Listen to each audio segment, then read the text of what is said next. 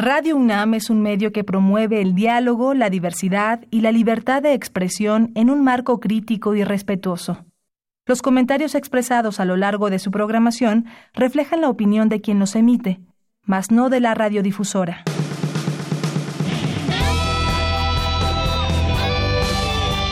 Prisma RU. Relatamos al mundo.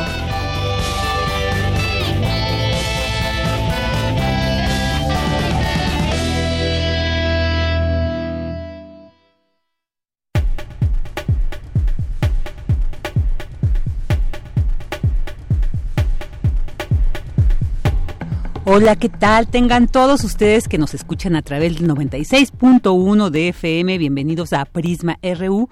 Les saluda Virginia Sánchez y en nombre de mi compañera Dayanira Morán, titular de este espacio, les doy la más cordial bienvenida. Hoy lunes 18 de septiembre, 18 de septiembre me fui muy lejos, ¿no? 2 de septiembre, eh, Tendremos información sobre una competencia universitaria en la Facultad de Derecho, sobre la segunda reunión anual sobre ciencias médicas y también hablaremos sobre la erradicación de la cisticercosis que investigadores de la UNAM pues han estado trabajando. También hablaremos sobre una de las problemáticas que tanto afectan en nuestra ciudad como es la escasez de agua. También platicaremos con el reconocido antropólogo Edgar Morín sobre su más reciente libro Crímenes de Cuello Blanco. Tendremos entrevistas para hablar sobre el tercer informe del presidente Manuel López Obrador y también para saber más sobre el huracán Dorian, el cual se informa ya se está acercando a Florida. Y iniciaremos también a transmitir unas cápsulas que Deyanira nos dejó preparadas para abordar el tema de las drogas en México. Y como todos los lunes, las secciones de Gaceta UNAM, la cartografía con el querido Otto Cázares y la gran Montserrat Muñoz, que nos platicará, como los, todos los lunes, sobre las actividades que se podrán disfrutar esta semana en la sala Julián Carrillo, aquí en nuestra Radio UNAM. Así que quédese con nosotros en Prisma RU, donde relatamos al mundo. Relatamos al mundo. Relatamos al mundo.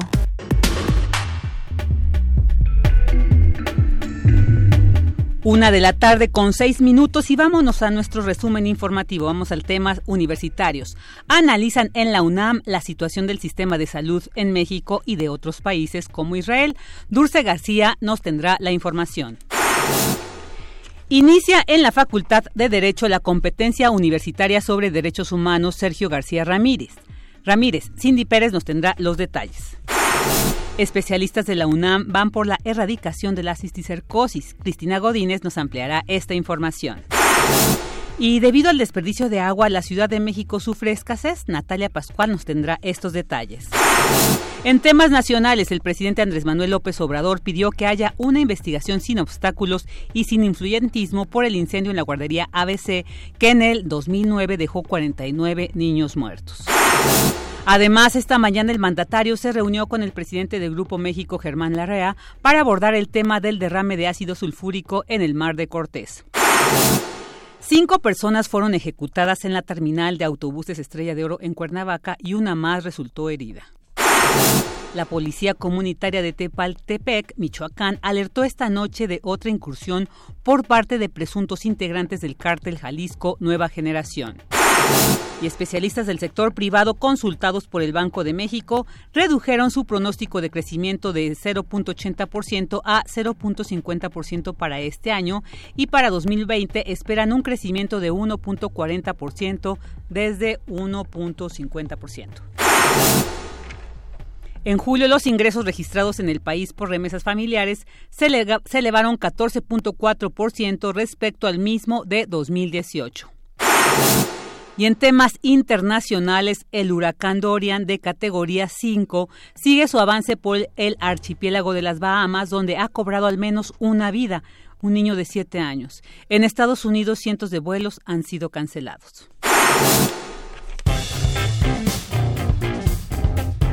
Campus RU. Y vámonos con esta información que se genera en nuestro campus universitario.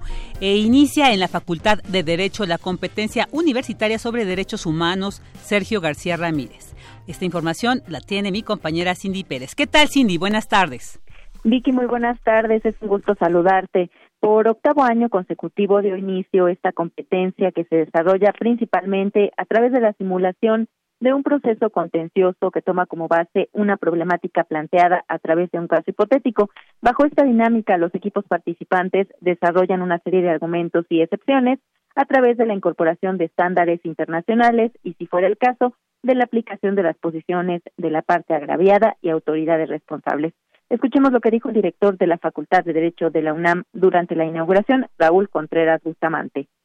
50 estudiantes de distintas instituciones de educación superior se van a dedicar los próximos días a discutir, debatir, argumentar y reflexionar sobre un tema de interés y de la mayor relevancia en el contexto actual de los derechos humanos, la eutanasia. Los conocimientos que nuestros jóvenes utilizarán habrán de nutrir el debate nacional en torno de este tema urgente de soluciones jurídicas bien diseñadas. Sabemos muy bien que todos se ganaron tener un lugar aquí como resultado de meses de un arduo esfuerzo de preparación y estudio, que es basta la jurisprudencia, los informes y recomendaciones de la Corte Interamericana de Derechos Humanos que han leído, consultado y aprendido.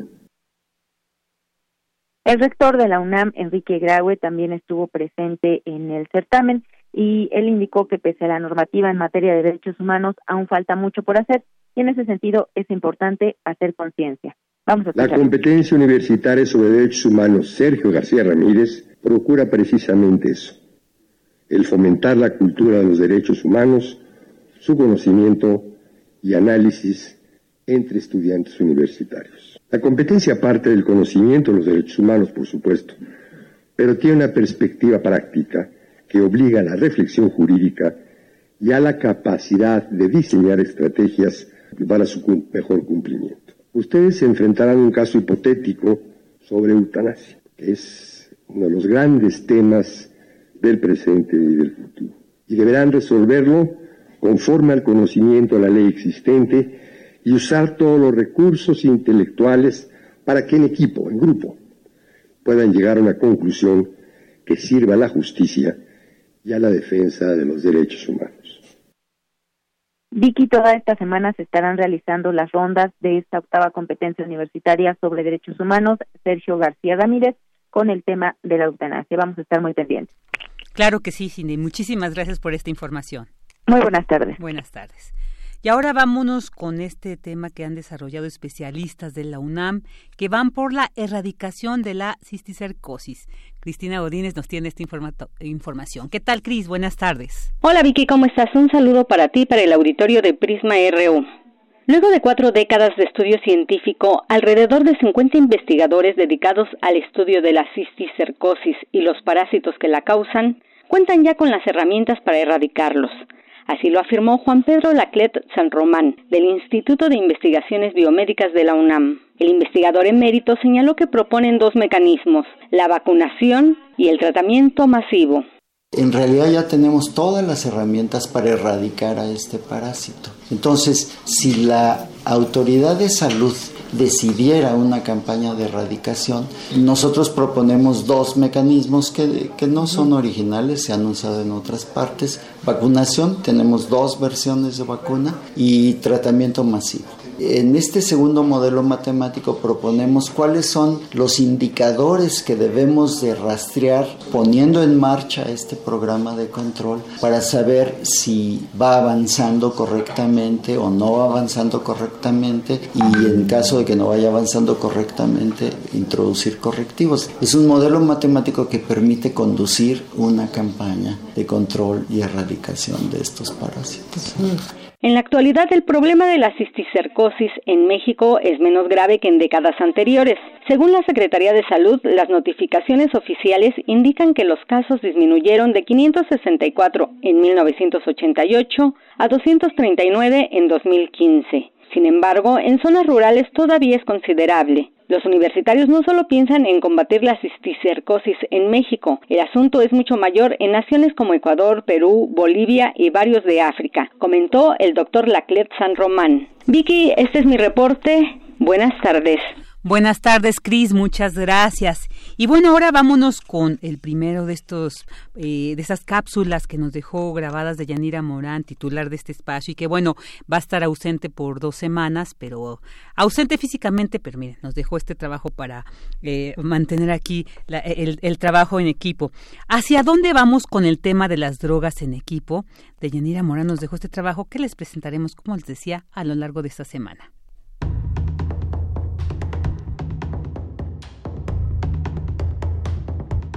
Este trabajo que les presento y que se transmitirá esta semana surge de la necesidad de escuchar, por una parte, voces de quienes han caído en el uso indiscriminado de estupefacientes y, por la otra, de quienes tienen en sus manos la gran labor de apoyarles en el difícil trabajo de abandonar cualquier uso de drogas que afecten su vida cotidiana. De igual forma, conoceremos la opinión de expertos en el tema que nos darán su punto de vista sobre este complejo problema en nuestro país.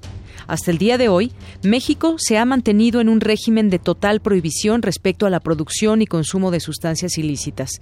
Cargamos con una historia en la que el tráfico de drogas se ha intentado combatir sin mayores resultados.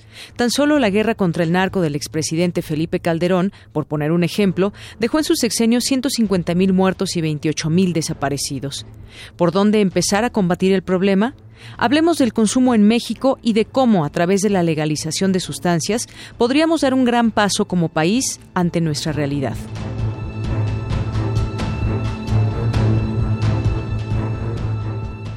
Sara Snap, cofundadora del Instituto RIA México, integrante del colectivo Drogas, Política y Cultura, maestra en la Universidad de Harvard en Estados Unidos, nos habla acerca del comportamiento del consumo de drogas en México. En realidad México no es, no es un país que consume tan ampliamente. Sí tenemos un problema, muchos pensarían en el tema del alcohol, en el tema del, del consumo de azúcar, ¿no? Y, que diabetes es más prevalente en la población. Lo que sí nos preocupa aquí en México es de que pues la violencia sigue y de que no ha habido un cambio en la política y en las políticas de drogas para tener un impacto sobre esas cifras. Siempre hay voces y temores sobre la regulación. ¿Será que aumente el consumo una vez legalizadas algunas sustancias? Así responde. En las jurisdicciones donde han regulado el mercado de cannabis, lo que hemos visto es que el consumo de cannabis no ha aumentado en jóvenes. Esto lo vemos en Colorado, lo vemos en Holanda, que lleva desde las 70 con una eh, descriminalización y, y, los coffee shops de cannabis, eh, de que el consumo entre estas, esta población que nos preocupa, ¿no? Los jóvenes, no ha aumentado.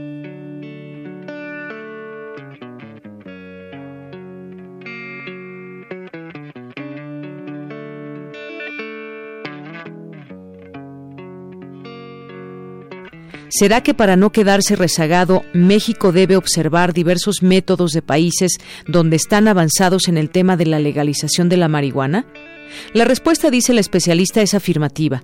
Además, la relación del dinero derivada de la venta regulada cambiaría y, por ende, se disminuiría la corrupción y la violencia. Las acciones pueden ir cambiando.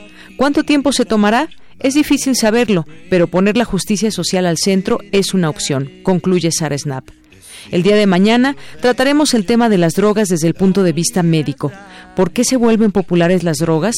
¿Cuáles son las más usadas y cómo podemos lograr una buena prevención? Hasta entonces. Bueno, ahí escuchamos la primera de las cinco cápsulas que Deyanira Morán nos dejó preparadas sobre este tema de las drogas en México. Es la una de la tarde con 18 minutos. Y bueno, ya nos vamos a un corte. Porque tu opinión es importante, síguenos en nuestras redes sociales, en Facebook como Prisma RU y en Twitter como arroba PrismaRU. Queremos escuchar tu voz. Nuestro teléfono en cabina es 55 36 43 39. Ya estamos de regreso y bueno, pues el día de ayer se transmitió, escuchamos, vimos, bueno, quienes pudieron asistir a este informe del presidente Andrés Manuel López Obrador que ofreció en el Palacio Nacional para muchos pues era el primer informe, sin embargo, pues ahí se denominó el tercer informe de gobierno. Y para platicar sobre los temas que se abordaron en este informe del presidente de México, tenemos en la línea a Marta Singer, ella es maestra de Ciencia Política por la Facultad de Ciencias Políticas y Sociales de la UNAM y es académica precisamente de esta facultad. ¿Qué tal, maestra? Muy buenas tardes, bienvenida. ¿Qué tal? ¿Cómo están? Muy buenas tardes a todos. Muy bien, muchas gracias. Y pues aquí estos temas se vio, eh, bueno, casi dos horas, ¿no? Que, que, se, que duró esta, la transmisión de este mensaje, algunos temas que se abordaron. ¿Qué nos puede decir sobre estas temáticas que conformaron este, pues, primero o tercer informe para empezar esto, ¿no? Como para detallar cómo ve este cambio de, de, numeración.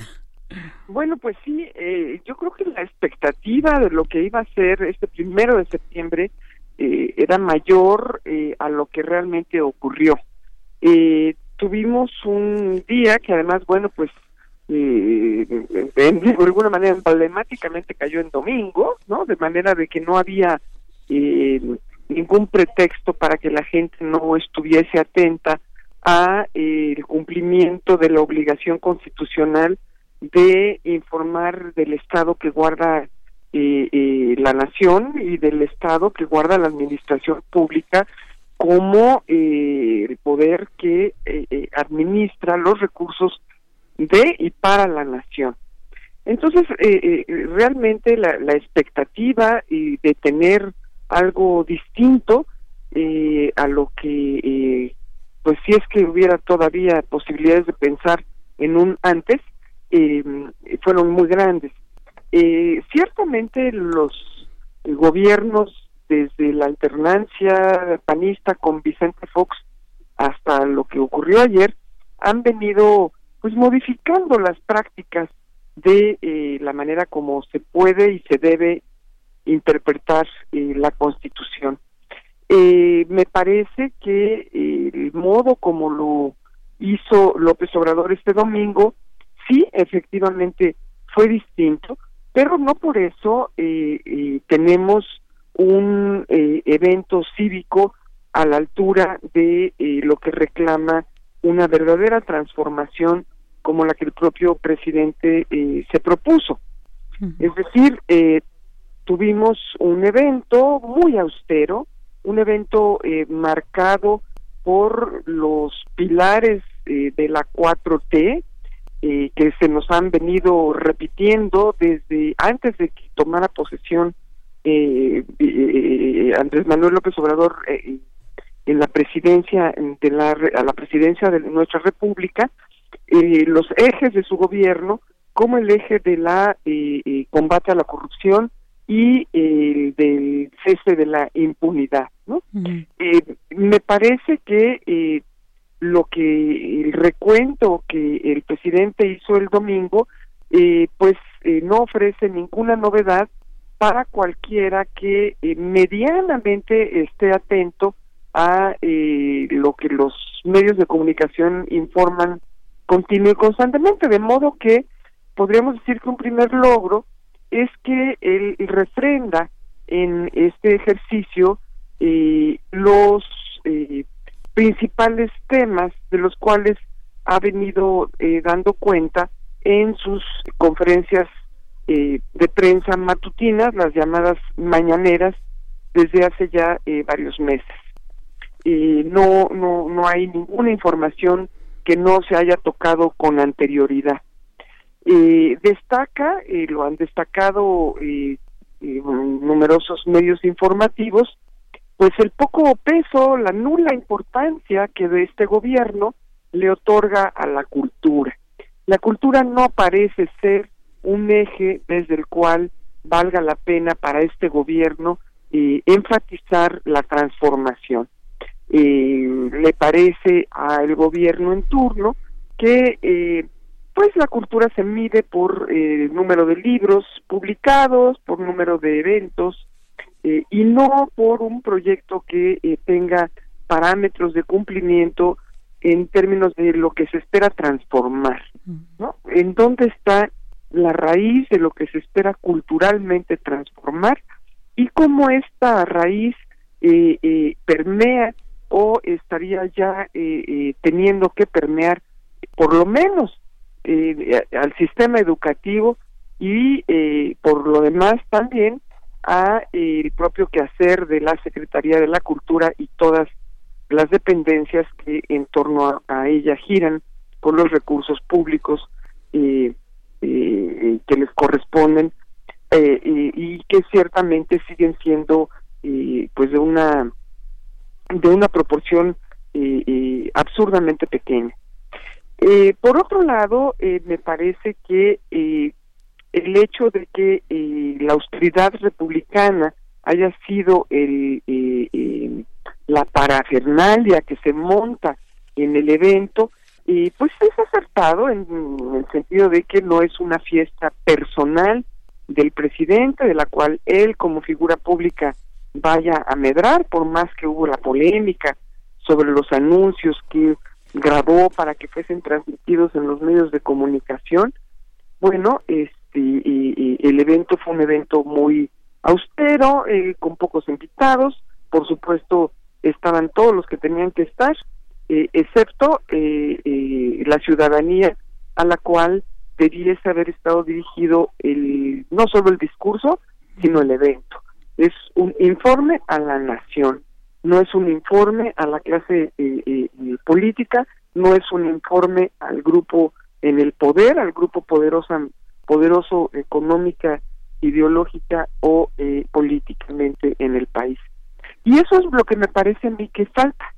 Eh, yo no sé si tenga preparado el gobierno eh, algún otro tipo de actividad, no sé el día de hoy eh, eh qué más haya ocurrido, no he podido tener acceso a esa información, pero desde luego me parece que falta el entregar cuentas en términos de los obstáculos que está enfrentando el gobierno para llevar a cabo el proyecto del cual todavía eh, apenas conocemos esbozos. Entonces, eh, creo que en ese sentido, eh, si se hubiese tomado más a peto la consigna de una 4T, de una cuarta transformación, debiésemos estar recibiendo como ciudadanía una manera distinta de comunicar del gobierno hacia eh, nosotros, los ciudadanos en general. Y esa parte me parece que es la que francamente ha sido muy, muy débil y eh, eh, pues deja mucho que desear. No se hizo el, el uso abusivo del espacio radiofónico o, televisivo de los medios masivos de comunicación, no se entró en eh, componendas con los grandes poderes para informar, pero tampoco eh, eh, se eh, tiene claridad en la opinión pública de qué es lo que ha motivado o desmotivado el quehacer cotidiano del gobierno en este en estos meses que o digamos más de un año desde que ganó la presidencia de la República y eh, ocho meses desde que tomó posesión como presidente eh, con eh, los informes a la nación que él dice que ya van tres o con el informe constitucional que es el primero o con los informes cotidianos que tiene en las mañaneras que son pues ya muchos muchos cientos Así es. Y, y usted, como usted ha precisado, este sentir de la ciudadanía, eh, por ejemplo, en el caso de la inseguridad, ¿no? De, que vivimos en el país, pues tampoco se tocó esta cuestión de los feminicidios, ¿no? Y que, bueno, hay acciones contundentes que recientemente nos han mostrado que es un reclamo, pues ya generalizado, es una situación ya muy seria y muy grave del problema y tampoco se tocó pues esta controversia que se ha generado de la relación del gobierno con, con la prensa, ¿no? Entonces cuando se habla de una libertad, de una libertad de expresión, entonces también nos queda como ciertos ahí eh, en cuanto a cómo se va a proceder, cómo se va a trabajar, estas ausencias discursivas, maestra, ¿cómo, ¿cómo las lee usted? Exacto, sí estoy completamente de acuerdo. Eh, eh, eh, a pesar de que durante el discurso en algún momento hubo algún señalamiento en términos de que, bueno, pues no se ha podido llegar tan lejos como se hubiera querido en el combate de la inseguridad y la violencia, pues fue un, un rozón así de paso, ¿no? Eso es justo lo que, eh, a donde eh, eh, estaba yo pensando en cuando decía yo que debió haber explicado por qué no se pudo. O sea, no solo decir, pues no pudimos, sino explicarnos por qué no, ¿no? Y de qué manera el gobierno está pendiente de esos reclamos sociales. Porque al menos lo que ocurrió después de las de, los eh, eh, eh, acontecimientos de esta marcha encabezada por los diferentes grupos feministas que salieron en la Ciudad de México, la respuesta fue, yo creo que pobre, en términos también de pensar que se trataba de un asunto estrictamente de la Ciudad de México, ¿no? Por no decir de uno de sus demarcaciones territoriales, ¿no? Que hubiera sido todavía más lamentable, ¿no? A ver, de ahí díganle al, al, al, al, a la cabeza del ayuntamiento a ver qué, qué está pensando, ¿no?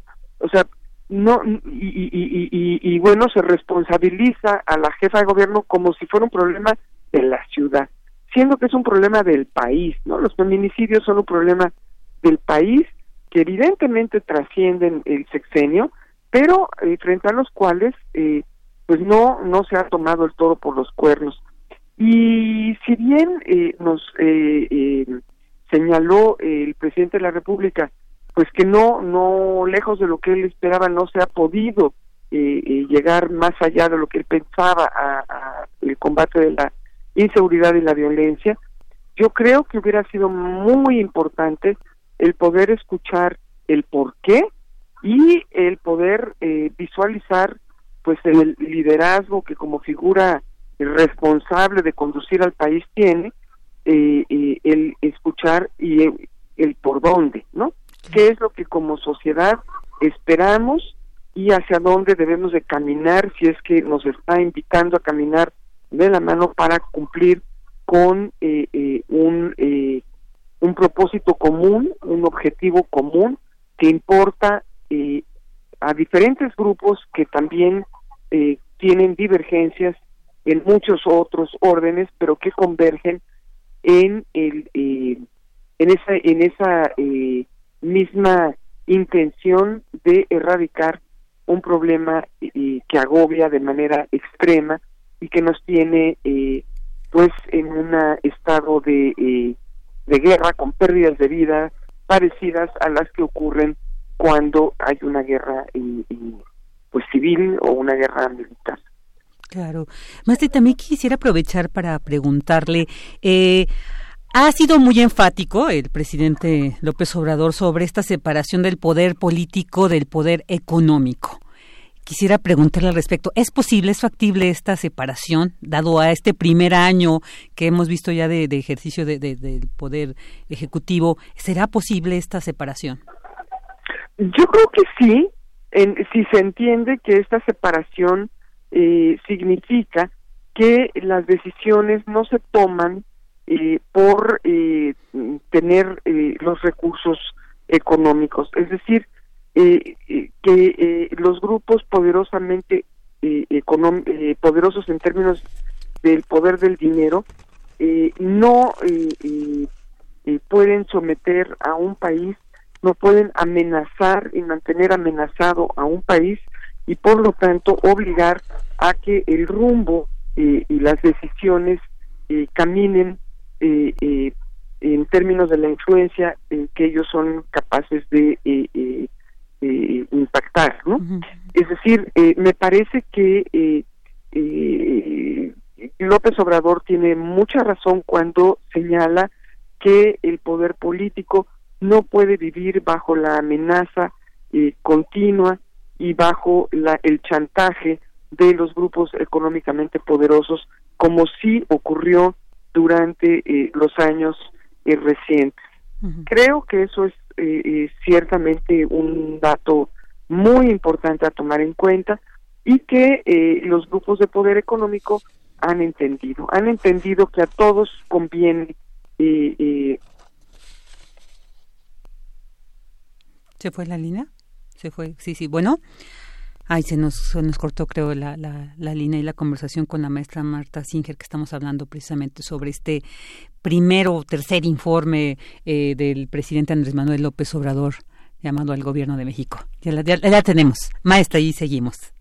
Ay, perdón, pues algo pasó que se fue. Sí, así Pero es. en pocas palabras, yo lo que decía es que coincido con el, señalamiento de López Obrador de eh, decir que eh, no, el gobierno, y me parece muy importante y es algo que hay que apoyar, que es muy eh, eh, eh, claro cuando dice que no puede el gobierno permitir chantajes de ningún orden y que no puede el gobierno vivir azorado por los impulsos del poder económico de atentar contra la estabilidad económica justamente por el poder que tienen, ¿no? Y que conviene incluso a ellos el caminar eh, hacia la construcción de un interés general en donde los problemas de fondo se resuelvan porque en esa medida pues la garantía de sus negocios también eh, podrá ser de larga data.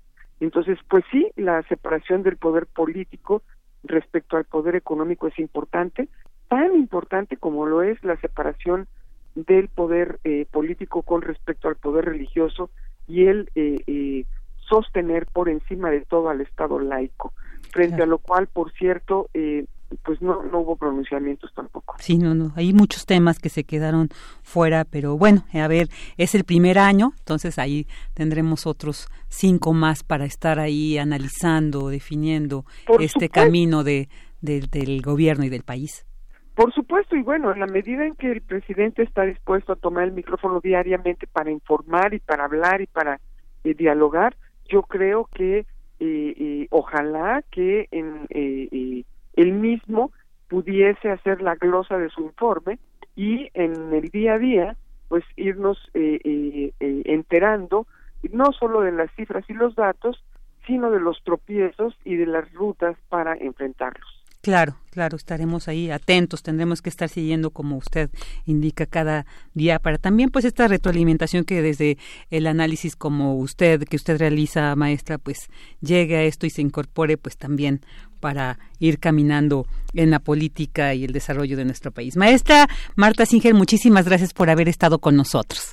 Muchísimas gracias a ustedes y pues mucho gusto un saludo a toda la audiencia. Gracias. Y la maestra Marta Singer, académica de la Facultad de Ciencias Políticas y Sociales. Nos vamos a un corte. Porque tu opinión es importante, síguenos en nuestras redes sociales, en Facebook como Prisma RU y en Twitter como arroba PrismaRU.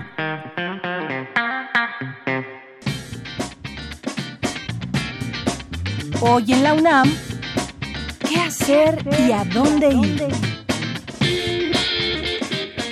La Cátedra Extraordinaria Trata de Personas te invita a la segunda sesión de su seminario permanente titulada Delincuencia Organizada, Tráfico Humano y Trata de Migrantes en México en la Era de las Caravanas, con la participación de la doctora Guadalupe Correa Cabrera de la Universidad de George Mason. Asiste hoy a las 17 horas a la Sala Fernando Benítez de la Facultad de Ciencias Políticas y Sociales en Ciudad Universitaria.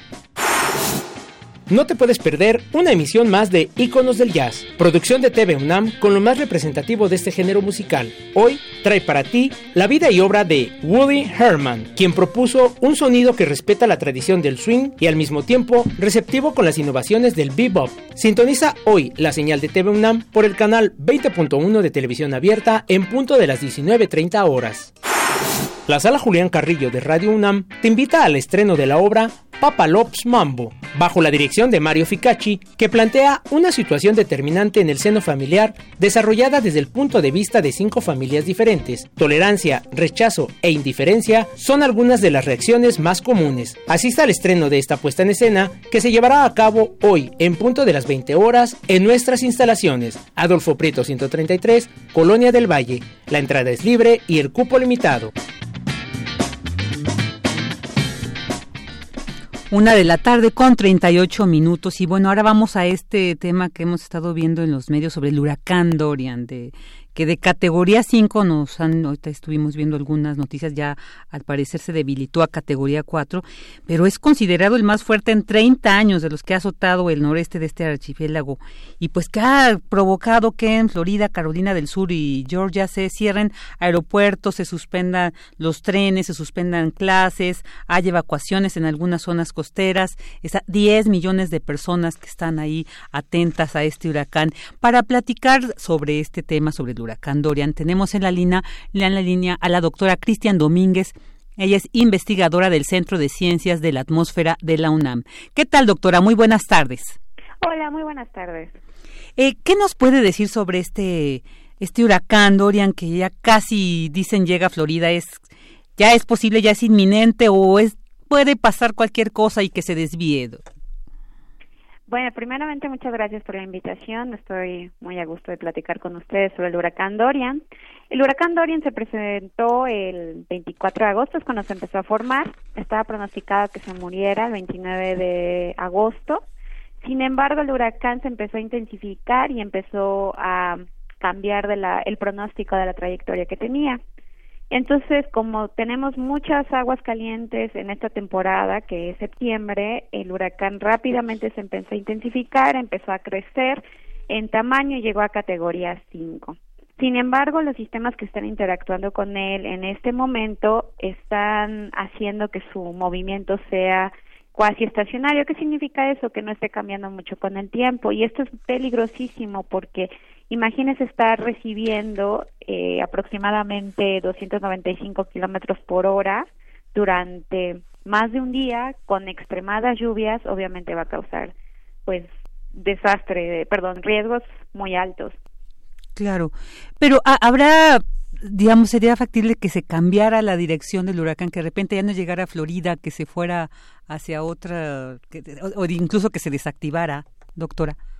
No, ya cuando son categoría muy alta como es la 4 o la 5, muy difícilmente van a cambiar su trayectoria. Va a ser paralela a la costa. Sin embargo, como le mencionaba, está pronosticado que va a ser cuasi estacionario. Eso quiere decir que va a estar impactando alrededor de todo lo que es la costa de Florida durante bastante tiempo.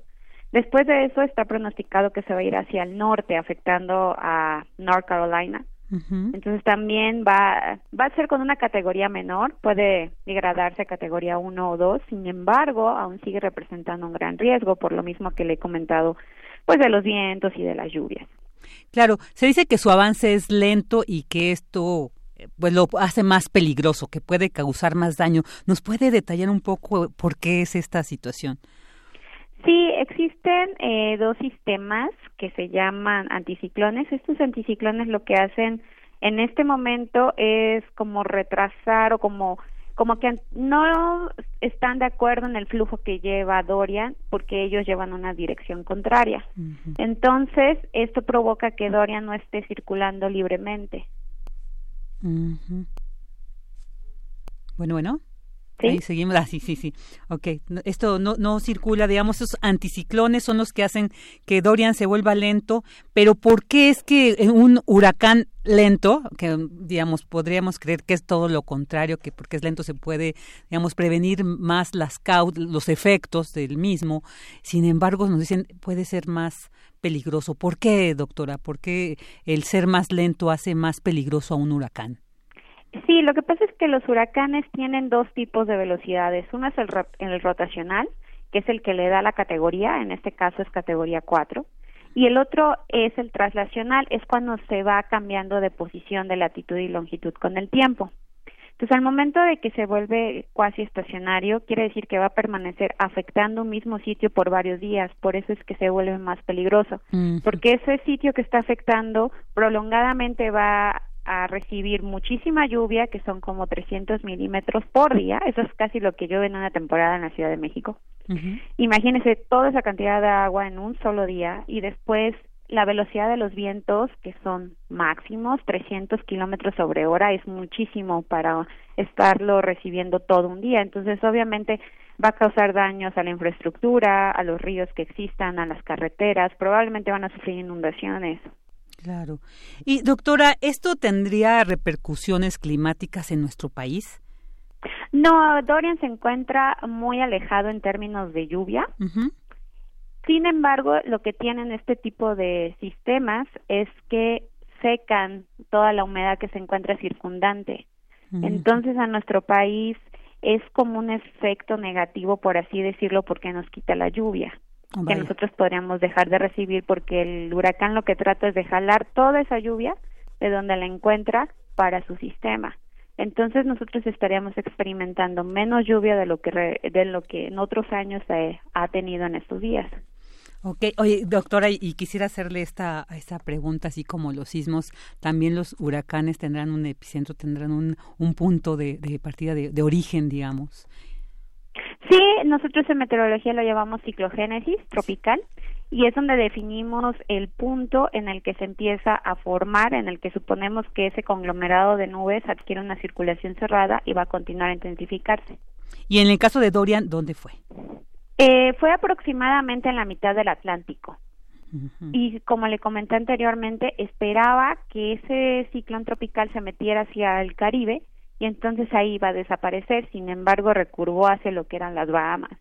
Todo, todo cambia, en los huracanes puede cambiar el, el rumbo, el, el, el camino, la dirección y todo también transformar a su alrededor.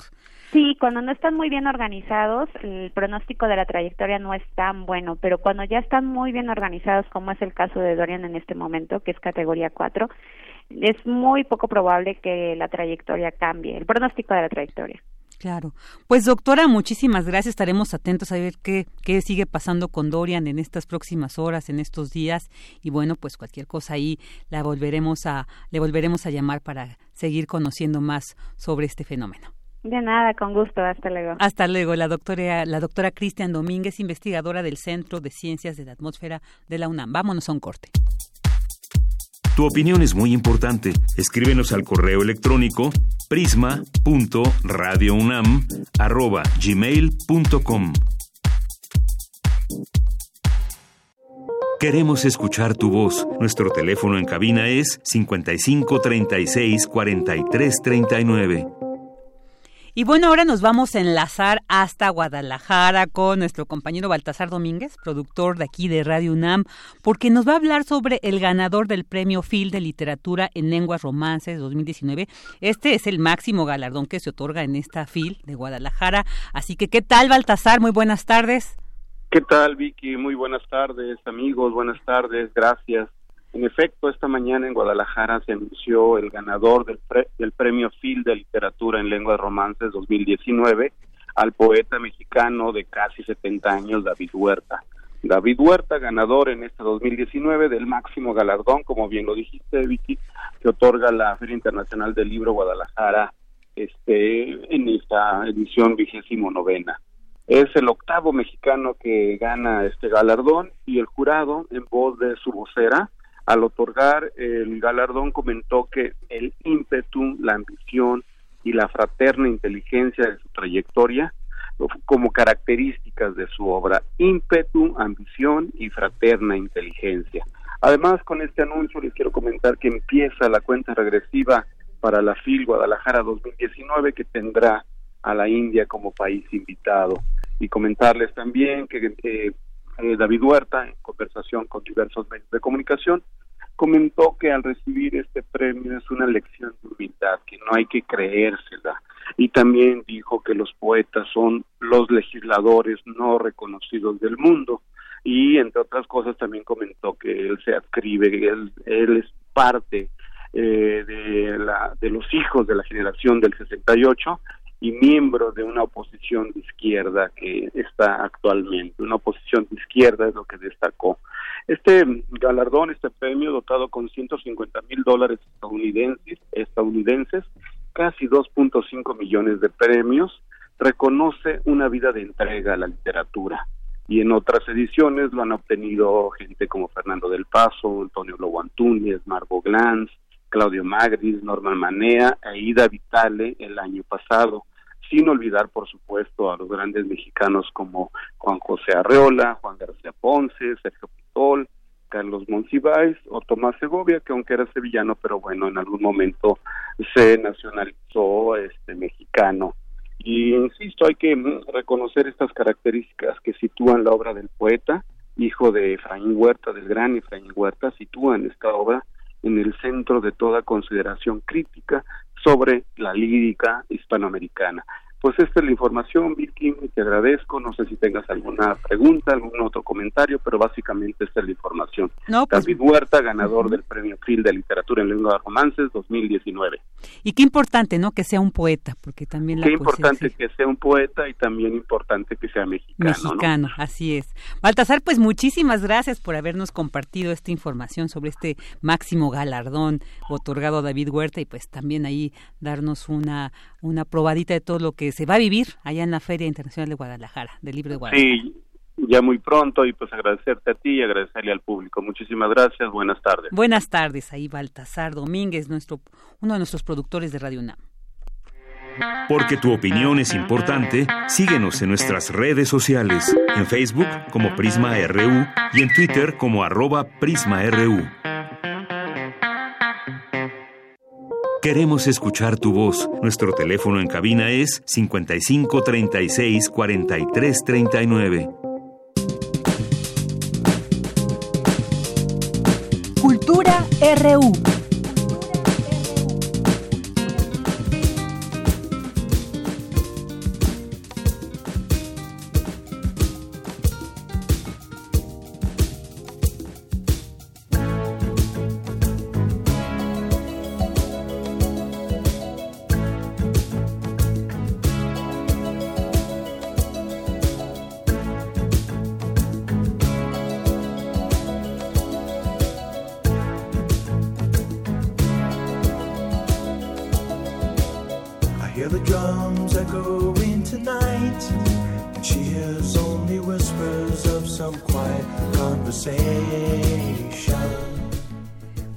Pues ya como escucharon, ya estamos en esta lindísima sección de Tamara Quiroz de Cultura. ¿Qué tal, Tam? buenas Virginia Sánchez, muy buenas tardes a ti y a todos los que nos acompañan. ¿Qué estamos escuchando, querida Vicky? Ya estamos bailando en la cabina, ya todo, para empezar la, la semana, ¿no? Sí, sí, sí, muy bien. Y te digo que esto me remonta a unas décadas atrás, así que siempre es interesante. Así es, Vicky, estamos escuchando África de Toto, un pretexto para contarles que el 2 de septiembre de 1957 nació Steve Porcaro, él es tecladista y compositor de esta banda, bueno, fue eh, tecladista y también por Caro pues fue un músico que eh, de, sesión de artistas como Jess Jefferson Airplane y Chris, eh, Chris Square también, además de ser tecladista de Toto, bueno, pues ha participado con otros artistas. Hoy cumple 62 años y así lo recordamos.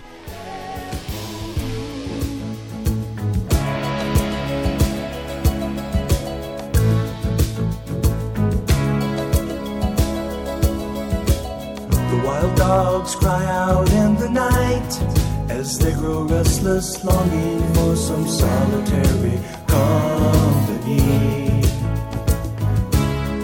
I know that I must do what's right, sure as Kilimanjaro rises like Olympus above the Serengeti. I seek to cure what's deep inside frightened of this thing that I've become.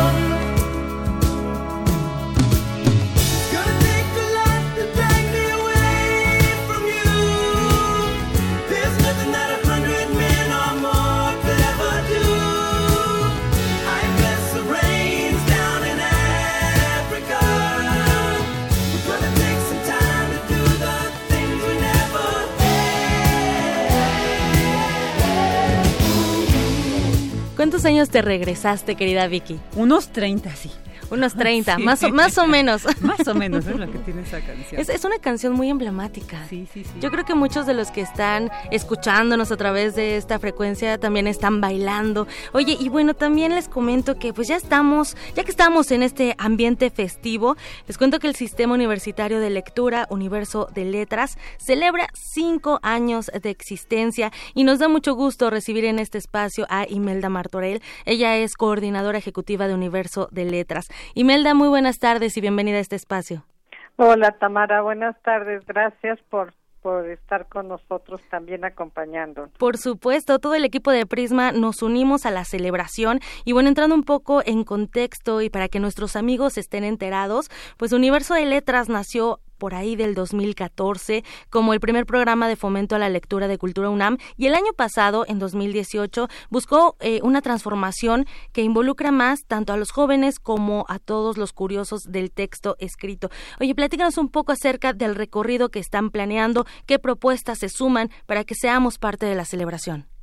Pues sí, como tú bien dices, eh, hoy justamente hace cinco años se presentó en ese entonces el programa universitario de lectura Universo de Letras, ahora Sistema Universitario de Lectura Universo de Letras. ¿Por qué sistema? Porque compartimos historias, porque creamos comunidades lectoras, porque eh, trabajamos permanentemente con, con estudiantes y maestros para formar eh, estas eh, a círculos de lectura para formarlos como promotores de lectura, como narradores orales.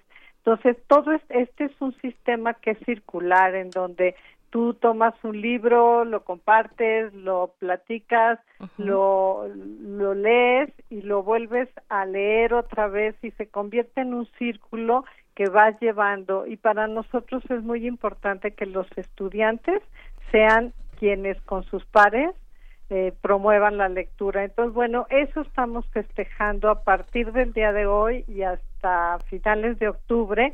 Vamos a estar visitando todas las escuelas de bachillerato, prepas y CCH y vamos a ir a las cinco FES, a las facultades.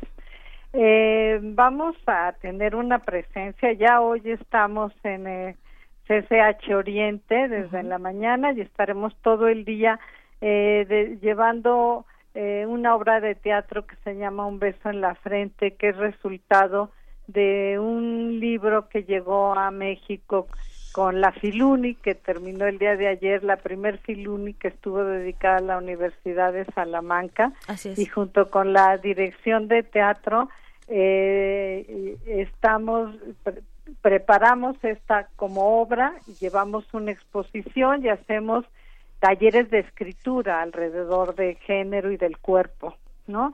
Entonces, bueno, esa es una parte, estará acompañándonos en varios planteles el carro de comedias, eh, tendremos talleres, presentaciones de libros, estará la revista de la universidad, tendremos slam de poesía, exposiciones, narradores orales, ventas de libro, nos va a acompañar tanto la dirección de literatura, como Educal del Fondo de Cultura Económica, quienes también se están uniendo a nosotros para, para estos festejos. Claro, son cinco años de compartir nuevas formas de vivir la lectura y también, eh, bueno, pues eh, el lector siempre va a ocupar un papel central en este, en universo de letras y dentro de, de este programa, pues hay un espacio comunitario, hay cómplices, Imelda, hay jóvenes del taller de círculos de lecturas, pero también hay gente involucrada de muchas edades y bueno, en este programa universitario hay espacio para personas mayores de 50 años. ¿Cómo incluir a los abuelos lectores y cuentacuentos?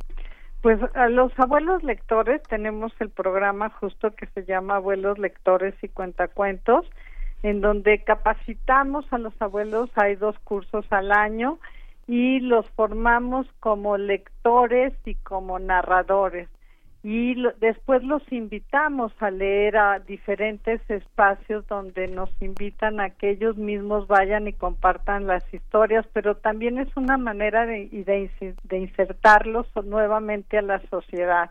Entonces, es un programa que ya tiene, tiene más tiempo que Universo de Letras, está por cumplir 10 años, pero que realmente ha tenido mucho éxito, que siempre los abuelos están dispuestos a ir a ferias del libro, a ir a hospitales, a, a, donde los inviten a leer, a narrar, ahí están los abuelos. Y tenemos otro programa que se llama Tejedores de Historias, donde los narradores orales en distintos espacios de la Coordinación de Difusión Cultural, en el Chopo, en Casa del Lago, en Tlatelolco, en San Ildefonso, en Cazul, los fines de semana eh, narran historias para niños, para jóvenes, para adultos. Entonces es un programa permanente Universo de Letras. Así es, se sigue trabajando y bueno, sin duda Universo de Letras nos ofrece una lectura diferente, aprender de forma lúdica, también nos permite compartir experiencias, casi casi sin darnos cuenta, seguimos aprendiendo constantemente. Claro, y tenemos además, déjame contarles que tenemos para cuando les damos a los jóvenes, a los chicos en las escuelas eh, los talleres de, promoción de lectura o de narración oral, no los perdemos porque tenemos una plataforma que es la plataforma de Universo de Letras donde permanentemente estamos compartiendo eh, lecturas, eh, recomendándoles libros, damos talleres en línea, en fin, y eso puede ser para todo el público en general. Por supuesto, nuestro trabajo más directo es con los estudiantes de la universidad, pero también con todo el que quiera acercarse a Universo de Letras, eh, a través de la plataforma acercarse con nosotros podemos y trabajamos y les recomendamos y armamos círculos de letras. Incluso, eh, bueno, eh, ahora que mencionas los jóvenes, eh, sus redes sociales son muy activas, hay preguntas, de repente, recomiéndanos un, un, libro de un autor que empiece su nombre con M, por ejemplo, ¿no? Y entonces la gente va interactuando de esa forma a través de las redes sociales también. No necesitamos estar cerca para seguir compartiendo. Sí, no, a través de las redes hacemos concursos, ¿no? En donde puede participar quien, quien le guste, quien lea, en donde preguntamos, como tú dices, de quién nació el día de hoy, ¿no? Entonces empiezan a decir, o qué eh, autor de poesía con R has leído, ¿no? que su nombre inicie con R, y entonces nos empiezan a dar, a compartir, y hemos estado creando una comunidad muy importante y eso es lo que nosotros queremos, formar comunidades lectoras y que todos compartamos. Excelente, pues sigamos narrando la vida misma también, sigamos compartiendo letras y bueno, hoy eh, ya iniciaron en el CCH Oriente, pero van a estar hasta el 23 de octubre pasando por las prepas, eh, los colegios de ciencias y humanidades, las facultades de estudios superiores. Entonces, invitamos a la gente también a que se una a, esta programación del tour de Universo de Letras, pero también que lo sigan a través de redes sociales. Los encontramos en Twitter como arroba universo UNAM, ¿verdad?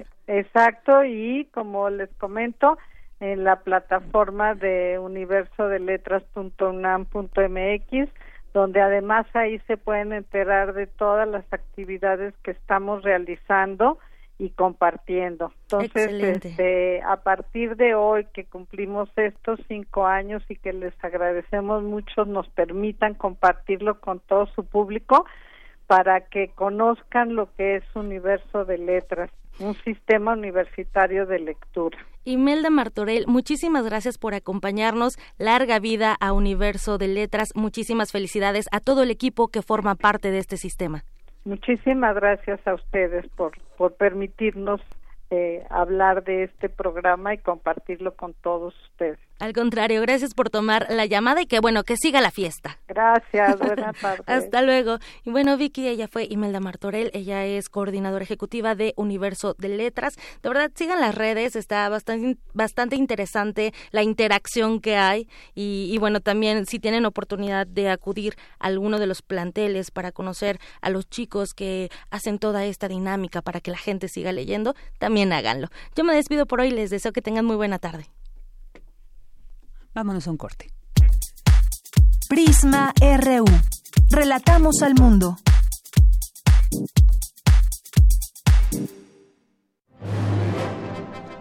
Imagina cuántos intérpretes han dejado el alma frente a estos reflectores. ¿Cuántas veces recorrieron las páginas de sus más de 9.000 partituras?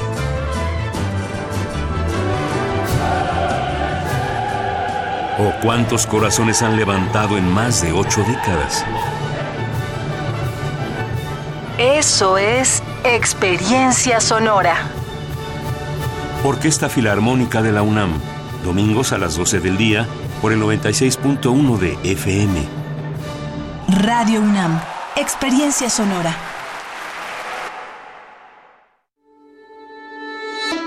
Ai Weiwei. Restablecer memorias.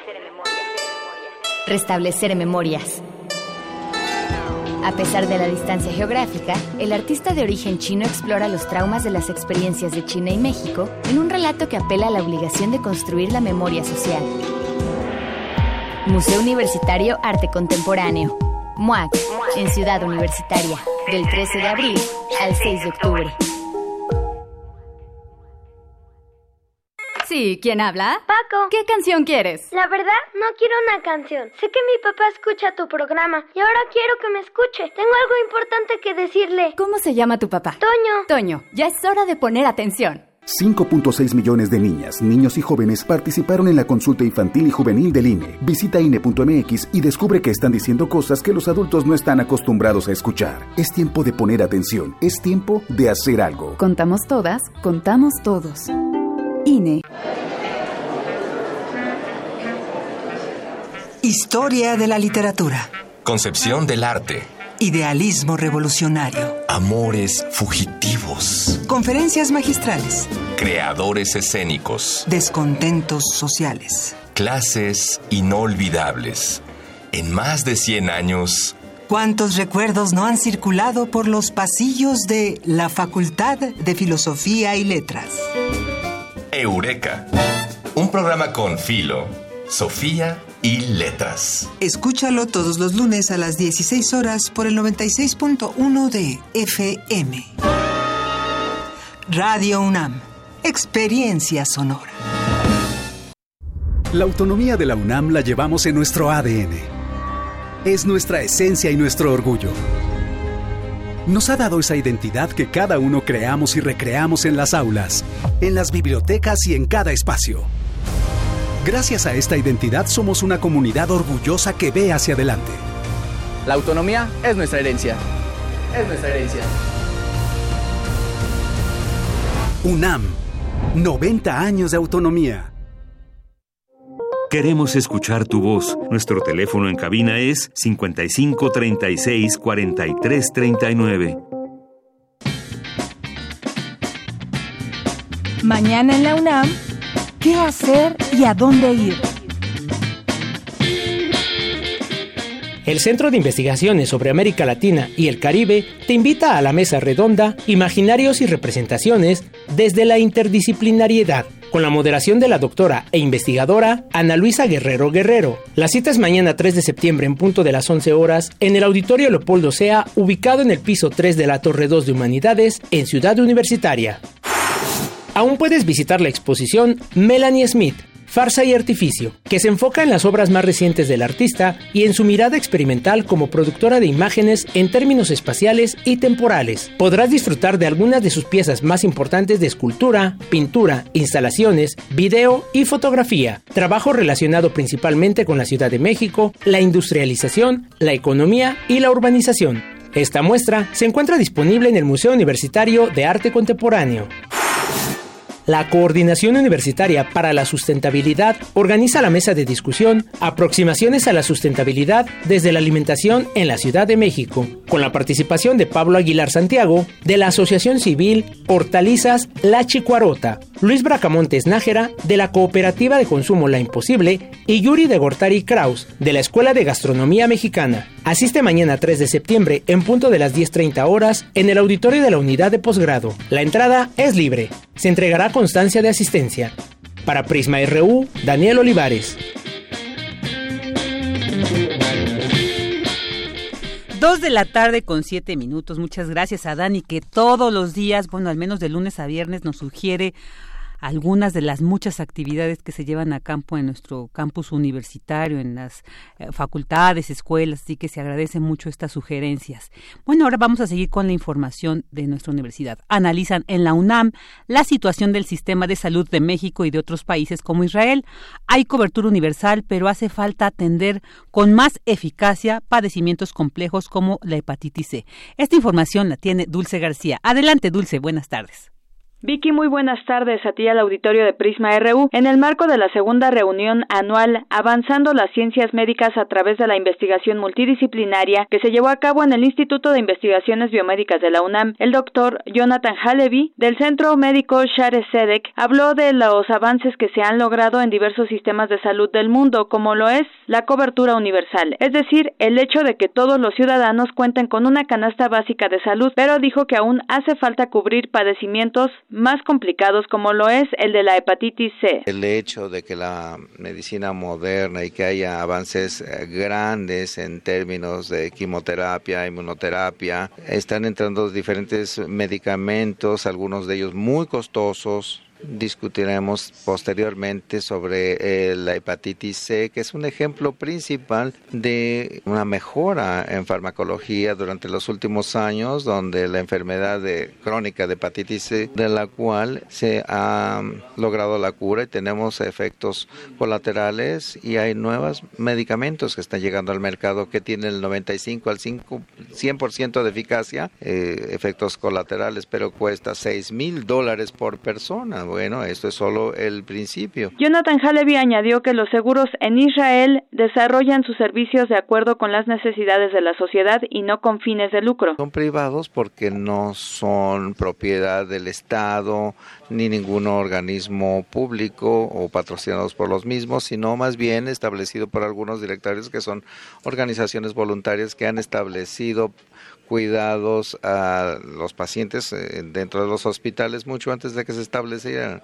La comunidad de servicios médicos está eh, patrocinada por comunidades y médicos distribuidos en todo el país. Así que esta es la composición básica o estructura básica del sistema de cuidados de la salud en Israel. Vicky, auditorio de Prisma RU, este evento fue inaugurado por el rector Enrique Graue, quien destacó la labor de la universidad para lograr un mejor sistema de salud en México. Es importante que compartamos esta investigación multidisciplinar y que tenga esta capacidad de poderse vincular con el sector productivo. Con esta finalidad, efectivamente, la universidad, junto con los institutos nacionales de salud, creó estas unidades de las cuales biomédicas es un ejemplo. Las unidades que el instituto tiene en, en investigación, en el Instituto Nacional de Ciencias Médicas y Nutrición, es verdaderamente ejemplar y debe producir pronto muy buenos resultados.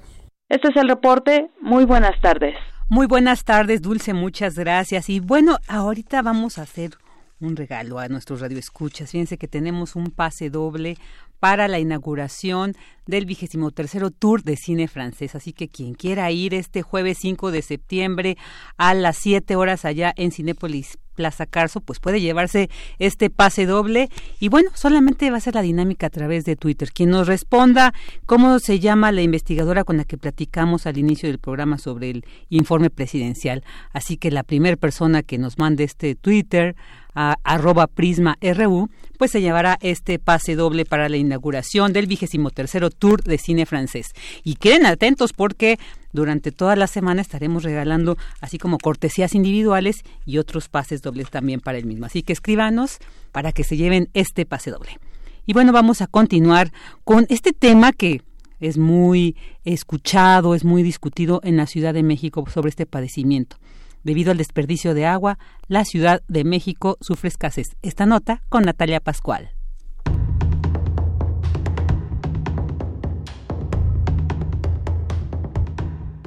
¿Qué tal Vicky? Buenas tardes. Un saludo para ti y para todo el auditorio de Prisma RU. La escasez de agua alrededor del mundo representa un problema serio. Aproximadamente el 40% de la población mundial la padece, según datos de la ONU. En nuestro país, la Ciudad de México experimenta una problemática grave con la escasez y distribución del agua. Esta megaurbe, que sigue creciendo, no tiene la infraestructura necesaria para cubrir necesidades básicas como el agua. Con casi 9 millones de habitantes, esta megaurbe, que sigue creciendo, no tiene la infraestructura necesaria para cubrir necesidades básicas como el agua. El investigador del Instituto de Ciencias Sociales de la UNAM, Manuel Perlo Cohen, doctor en Planeación Urbano Regional para la Universidad de California, Berkeley, nos habla sobre la problemática hídrica de la Ciudad de México. En realidad, la Ciudad de México no tiene problemas de escasez de agua. Esto suena paradójico, suena extraño, pero lo que sucede es que la Ciudad de México tiene una cantidad muy importante de agua que se extrae de los acuíferos, que se trasvasa desde cuencas lejanas como el Lerma y el Cuchamala, y esta cantidad de agua sería suficiente para darle a todos los habitantes de la zona metropolitana de la Ciudad de México, es decir, a casi 23 millones, la cantidad de 330 litros diarios para cada uno de ellos. Sin embargo, tenemos un déficit, una carencia de agua porque una parte muy importante se encuentra mal distribuida, es decir, hay gente a la que no le llega absolutamente nada de agua porque no está conectada a la red, pensando sobre todo en la gente que vive en las partes altas de la ciudad, en las zonas más populares, en el Ajusco Medio, en la Sierra de Santa Catarina, en la Sierra de Guadalupe y no están conectados a la red. Los factores que intervienen en la escasez de agua en algunas zonas se deben a la falta de inversión por parte del gobierno en la infraestructura, que trae como consecuencia un mal mantenimiento en las tuberías. Un porcentaje muy importante del agua que entra a la red de distribución se pierde por fugas. Estamos hablando aproximadamente del 40%. De cada 10 litros que tiene la ciudad, 4 se pierden en fugas. Entonces, eso ya nos reduce la cantidad que se va a distribuir de agua por habitante. Pero la verdad es que la ciudad tiene una dotación de agua de las más altas del país y de las más altas de América Latina e incluso podríamos decir del mundo. Tenemos una distribución, una eh, dotación de agua que supera a la que tiene París, la que tiene Ámsterdam, pero tenemos una pésima distribución del recurso líquido y por eso es que hay problemas y carencias tan fuertes como las que vemos permanentemente, ¿verdad? Porque eh, también hay que tener en cuenta que en la época de lluvia, pues el problema disminuye y en la época del estiaje aumenta. La Organización Mundial de la Salud de la ONU estableció en 2010 que la cantidad necesaria de agua por persona es de entre 20 y 50 litros diarios, pero en algunos lugares esto no es una realidad. Alcaldías como Xochimilco, Iztapalapa, Tlalpan o Tláhuac carecen del suministro de agua o no alcanzan a cubrir la cantidad mínima por persona. Hasta aquí mi reporte, Vicky. Buenas tardes. Muy buenas tardes, Natalia. Muchísimas gracias. Muy interesante tu nota. Y bueno, pues ahora vámonos a las internacionales con mi compañera Ruth Salazar. Internacional RU.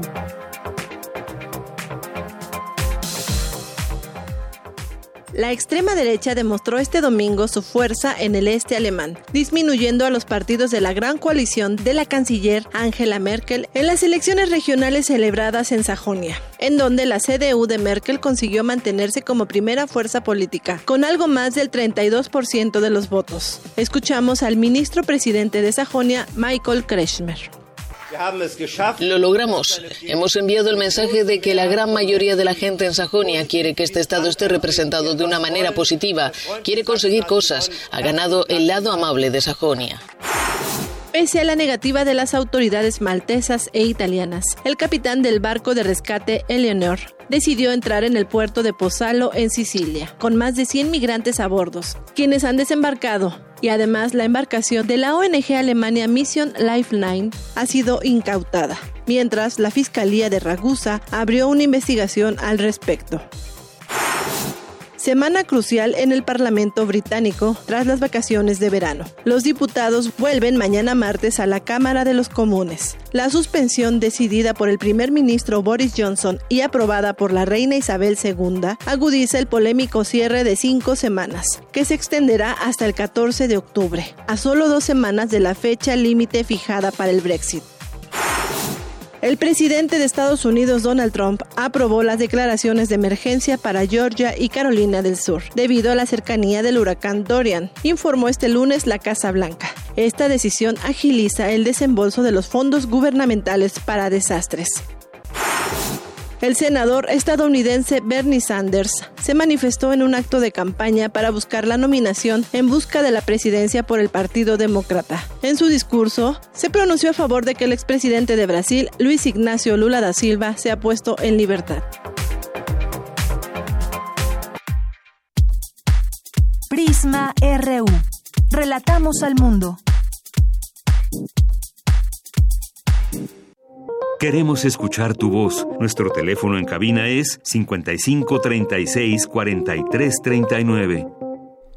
Dos de la tarde con 17 minutos. Y bueno, quiero avisarles a quien se gane este pase doble que tendrá que venir por él a las instalaciones de Radio UNAM que nos encontramos aquí en Adolfo Prieto 133, Colonia del Valle, de 9 a 5 de la tarde. Él, bueno, como estos pases son para el jueves, entonces pueden venir a partir de hoy hasta el miércoles, o bien el jueves, pero antes de las 5 de la tarde. Y bueno, pues yo creo que después de haber escuchado esta cuestión de la estafa maestra, uno nos dice, bueno, ¿cómo es esta urdimbre de corrupción que se genera en nuestro país porque de repente también la cultura del olvido nos hace que pasa tantito, sale un asunto y ya nos olvidamos del que pasó, pero ¿qué creen? Afortunadamente hay especialistas, hay investigadores que se centran en estos temas y que se agradece muchísimo esta labor. Entonces, pues, fíjense que tenemos hoy aquí en las cabinas de, de Prisma RU a Edgar Morín, él es doctor en antropología por el Instituto de Investigaciones Antropológicas de la UNAM, además de ser un connotado académico, es autor de libros como La Maña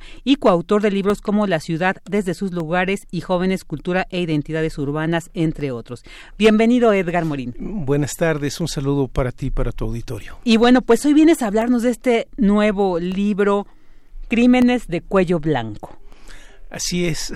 Oye, que además viendo todas estas temáticas que, que componen tu acervo bibliográfico, vaya, es un enriquecedor que un antropólogo nos permita, nos comparta reflexiones tan interesantes y en este caso, esto de, de los crímenes de cuello blanco, ¿cómo para empezar, qué es? ¿De qué estamos hablando cuando se define eh, un, un cuello blanco? ¿Qué es, ¿A qué se refiere? Bien, pues digamos que técnicamente, es decir, desde la sociología, eh, la definición del, del, delito de cuello blanco eh, tiene que ver con que es un delito cometido desde una posición de poder. Esa quizás sea la característica más relevante de este tipo de, de delincuencia, ¿no? que se comete desde una posición de poder y esto por ende contribuye a la impunidad, a la falta de castigo, a una serie de acuerdos, digamos, en lo oscurito, como se dice coloquialmente. Entonces, esa sería la, característica, si se comete un delito desde una posición de poder. Y básicamente se trata de, de delitos económicos o del típico fraude, ¿no? Que es un engaño para afectar el patrimonio de una o varias personas, ¿no? Puede ser una empresa. Sobre todo aquí en el trabajo eh, nos concentramos en eh, grandes empresas. ¿Por qué? Porque entonces hay una macrovictimización, es decir, que hay miles y miles de víctimas que les cuesta darse cuenta al mismo tiempo y eso además también contribuye a que haya impunidad. Ejemplo, pues quiebras de bancos. Eh, que son como fenómenos también donde se presta esto, o quiebras de aerolíneas o de compañías, digamos, muy grandes, ¿no? Claro, aquí relatas en el libro que el parteaguas de esta investigación, porque yo creo que hay tela, en nuestro país hay tela de dónde escoger para este caso, pero eh, fue el caso de Mexicana de Aviación como un caso típico de cuello blanco. ¿Por Así qué? ¿Y por qué desde ahí sería el punto de partida de este libro, Edgar? Bien, pues mira, eh, el libro en realidad tiene su origen, o la investigación tiene su origen. Eh, yo hice previo a esto una investigación que fue la base de, de, de mi trabajo doctoral sobre el narcotráfico. Eh, entonces ahí me quedaba como el pendiente del asunto del dinero y del lavado del dinero y cómo se movía este dinero. Eh, entonces e, eso era algo que me llamaba la atención y que pese a la importancia de esto como que no era muy visible en el momento en que yo investigaba. Entonces, por ahí había una parte y la otra tiene que ver en realidad con eh, las memorias de un músico de rock muy divertidas, donde habla, digamos, de su corte y de empresarios, de herederos, eh, y por ahí explica que los peores depredadores que él había conocido eran multimillonarios. Entonces, a partir de ahí empiezo como a juntar y hacer este caminito eh, de investigar. Obviamente, pues como tú dices, es un tema muy grande. Entonces, a sugerencia o por sugerencia editorial, empecé a concentrarme en un caso. En el momento que yo empiezo a hacer la investigación, pues estaba el asunto de Mexicana de Aviación todavía no resuelto. Entonces, bueno, empiezo a reconstruir en la medida de lo posible todo el caso pero bueno, como pasan algunos años, eh, pues van surgiendo cada vez más y más y más casos. Entonces, bueno, esto hace que la investigación también vaya teniendo como pues ciertas vertientes, ¿no? Claro. Ese es el origen. Y, y, estos trabajos, bueno, este que ahorita tú mencionas es tu trabajo doctoral, eh, bueno, también implica una delimitación, ¿no? Entonces, ¿cómo fue que estuviste escogiendo los casos, que estuviste tejiendo precisamente toda esta red de corrupción, de impunidad, de delitos de cuello blanco que pues eh, aquí se concentran en este libro. ¿Cómo fue discernir, cómo fue esta elección de estos casos o, los, o cada uno de ellos te iba llevando al otro? Digamos que en algunos casos ah, valía la pena seguir como el caminito, a ver a dónde te llevaba, porque va uno descubriendo cosas. Pero un eje que era muy importante cuando yo empiezo a ubicar a este tipo de personas, es que hay como varias clases de, de delincuentes de cuello blanco. Es decir, el cuello blanco está en una gama de actividades económicas importantes como los seguros, la banca, las mineras, las telecomunicaciones. Entonces, a partir de estas categorías, empiezo a tratar de encontrar algún caso o algunos casos relevantes. Y pues bueno, me voy encontrando la relación, digamos, entre poderes económicos y el poder político. Entonces esa creo que empieza a convertirse en una beta importante, porque el libro, como, como eh, tú, tú verás en él, eh, pues tiene, digamos, algunas anécdotas que se remontan a tiempos de Luis Echeverría o de López Portillo, cuando el poder era diferente y aún así existía esto que es como el subtítulo de la investigación, que es el capitalismo de amigotes, que es como una versión muy a la mexicana, o es el, objetivo del libro es hacer esta descripción de esta versión mexicana de lo que algunos premios Nobel han llamado el capitalismo de cuates o el capitalismo crony. Y entonces ahí empecé a encontrar como este tipo de relaciones que a veces pasaban por el matrimonio, que a veces pasaban por vínculos de compadrazgo, eh, que a veces pasan por eh, traiciones. Entonces, esa relación había que irla recomponiendo. Y entonces, bueno, más o menos me concentro desde el periodo de Miguel de la Madrid eh, para acá. ¿Por qué? Bueno, pues porque ahí está como esta discusión de la implantación del neoliberalismo, si el neoliberalismo se puede o no quitar, eh, aunque se le decrete o por decreto se le mate, o ya sea el presidente de México o el presidente de Estados Unidos. Entonces, a partir de ahí empecé a, encontrar estas relaciones entre poder político y poderes económicos, que se concentran sobre todo en concesiones. Ahí es quizá donde está el, mayor efecto de todo esto. Digamos, no es un libro anti-empresa ni anti-ricos, sino más bien es ir como contando eh, cómo se dan estas relaciones de amigos, de compadres, de prestanombres eh, y de financieros también, eh, porque algo importante es la mentalidad. Eh, hay una mentalidad que ha imperado en las últimas décadas que tiene que ver con el dinero a toda costa, con la vida lujosa, y no importa los fraudes o los engaños que la gente haga para obtener estos bienes materiales. Entonces son como algunos de los ejes eh, que, aparecen eh, en el libro, ¿no? Incluso aparece ahí el financiero real Jordan Belfort, ¿no? que se autonombra el lobo de Wall Street y vino a México, entonces hay una crónica de esta mentalidad eh, de quererse hacer rico para comerse al mundo pues un mordisco. Pero el asunto es que no cualquiera puede hacerse rico en esas escalas. De esto también se va, se va eh, hablando en el libro. Oye, y a ver, por ejemplo, unos dos o tres casos que vayamos a encontrar en este libro también para generar esta inquietud. Digamos que eh, un elemento importante también en el libro tiene que ver con las redes de relaciones. Eh, digamos, una deformación profesional de la antropología, pues es el, trabajo de redes o utilizar las redes como una herramienta. Entonces empecé a reconstruir redes de relaciones. Por ejemplo, eh, el caso de OHL, eh, esta compañía muy polémica española, llega a México, por ejemplo, en tiempos de Arturo Montiel, cuando Arturo Montiel era gobernador del Estado de México. Y esto es importante porque bueno, comúnmente se piensa que el gran desarrollo de OHL eh, viene de la mano de Peña Nieto. Sin embargo, esto viene de más atrás con su tío político, eh, que fue gobernador del Estado de México.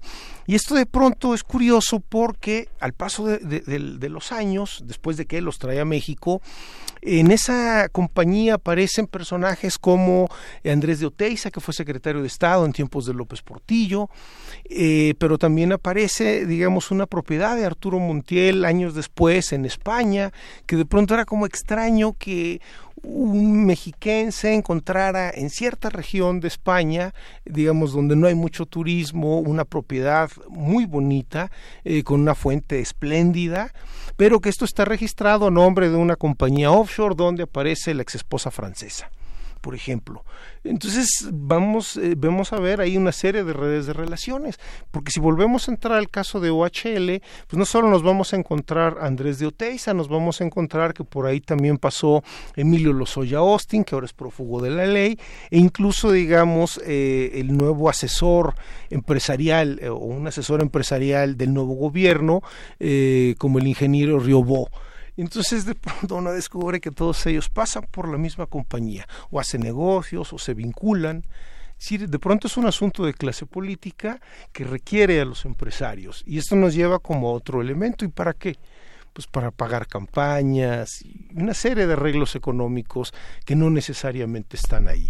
Eh, otro caso que aparece ahí, pues el expresidente Fox, eh, la red de relaciones empresariales de Ernesto Cedillo, por ejemplo, que es un caso muy particular. Es decir, en sus sexenios se venden o se privatizan los ferrocarriles, eh, el sindicato ferrocarrilero llega a unos niveles de corrupción delirantes, pero terminando su sexenio, pues se integra al consejo de administración de una compañía muy importante, Union Pacific, a la cual se le habían vendido una parte importante del sistema ferroviario, o lo que quedaba del sistema ferroviario. El otro lo compra el Grupo México, y entonces lo que tenemos es eh, el paso de un monopolio público, por llamarle de alguna manera, aunque ya estaba en ruinas, a un monopolio privado. Eh, y después contratan a un funcionario que, digamos, dado la relevancia de su cargo, pues evidentemente tiene información privilegiada. Entonces, esto es lo que empieza a hacer zonas grises, le, le, llamo en el libro, donde converge lo lícito, lo ilícito, el tráfico de información, de influencias, y que además es dificilísimo de probar. Claro, claro, todo ahí, se dice ahí, de repente todo un crimen organizado y sí pareciera, ¿no? Pero no los pueden juzgar así, que eso es también una característica ah, importante. O sea, no, no es, digamos, el típico delito que las personas pueden imaginar de un hombre en la oscuridad con una lámpara en la boca falsificando un documento. Es decir, es toda una estructura donde aparecen tesoreros, financieros, muchas personas. Pero en la ley esto no está tipificado como delincuencia organizada. Por ahí se han escapado líderes sindicales, empresarios y exgobernadores digamos, con ese mecanismo legal, ¿no? Claro, claro. Y también como tú planteas este libro, estamos hablando de una de un sistema global, ¿no? Que a partir del neoliberalismo precisamente es como se, se globaliza este proyecto, ¿no? Sin embargo, dices tú, en México es un, es un caso sui generis. ¿Por qué? Porque, ¿Cuál sería esa característica en nuestro país de este modus operandi de estos grupos? Digamos que una característica importante de, de la versión mexicana del capitalismo de amigotes, por ejemplo, es que se trata de empresarios ricos con empresas pobres. Eh, ahí habría una característica relevante. ¿La rescatan? Eh, se llama así? Incluso aunque no la rescaten, eh, habría también algunos esquemas, pero esos son como internacionales de, de las fusiones. Las fusiones también ayudan, por ejemplo, a, eliminar competencias, fusiones como la que se intentó con Aeroméxico y Mexicana, o en su momento con Banamex y Bancomer por ejemplo. Entonces, eh, esa es una característica. Otra, eh, que el nivel de los ricos mexicanos pues, está a la altura de cualquier amo del universo. Es decir, ellos son personas globales o que entienden la globalización, incluso desde antes de que el concepto se inventara. Eh, y esto es importante porque nos habla de un mundo totalmente diferente, eh, un mundo que a veces ni siquiera podemos imaginar. Y esto genera también una mentalidad muy particular en la gente que hace negocios, digamos, de grandes ligas, que contrasta con la mentalidad de los políticos. Eh, es decir, una persona, digamos, de estos niveles, eh, en algunos de los casos, son personas que no pueden mirar atrás. Es decir, porque siempre piensan en el futuro, porque hacen negocios, entonces de pronto puede quebrar una empresa de manera fraudulenta o no y pues no importa porque en su lógica es echar dinero malo al bueno. Eh, pero si lo pensamos con un político, el político siempre tiene miedo de perder lo que tiene. Y entonces esto los lleva a tener comportamientos que, digamos, popularmente o coloquialmente en México se conocen como de gorrones. Es decir, no quieren pagar absolutamente nada. Y vienen algunas anécdotas en el libro pues, de algunos políticos, digamos, que hacen esto. Lo mismo para una campaña política, es decir, donde todos le costean, aunque la persona pueda comprar el Estado, eh, dada la cantidad de riqueza que tiene, o eh, cosas como no querer pagar el boleto del cine o usar el recursos del erario para comprar cortinas de muy mal gusto. Entonces, tiene que ver con una mentalidad. De eso también va el libro, es decir, cómo se genera una mentalidad en ciertos, eh, digamos, empresarios de muy, muy grandes ligas, vinculado a las concesiones, y por el otro lado el de los políticos, porque hay a veces una simbiosis entre los dos poderes, hay negociaciones, hay conflictos, hay traiciones, se reconstruye, por ejemplo, el caso de Eduardo Legorreta Chovet, eh, de una casa de bolsa, el crack bursátil del 87, por ejemplo, donde él formaba parte del, de la campaña presidencial, era financiero, apoyaba económicamente, después él dice que lo traicionan por ejemplo, y va a dar a la cárcel.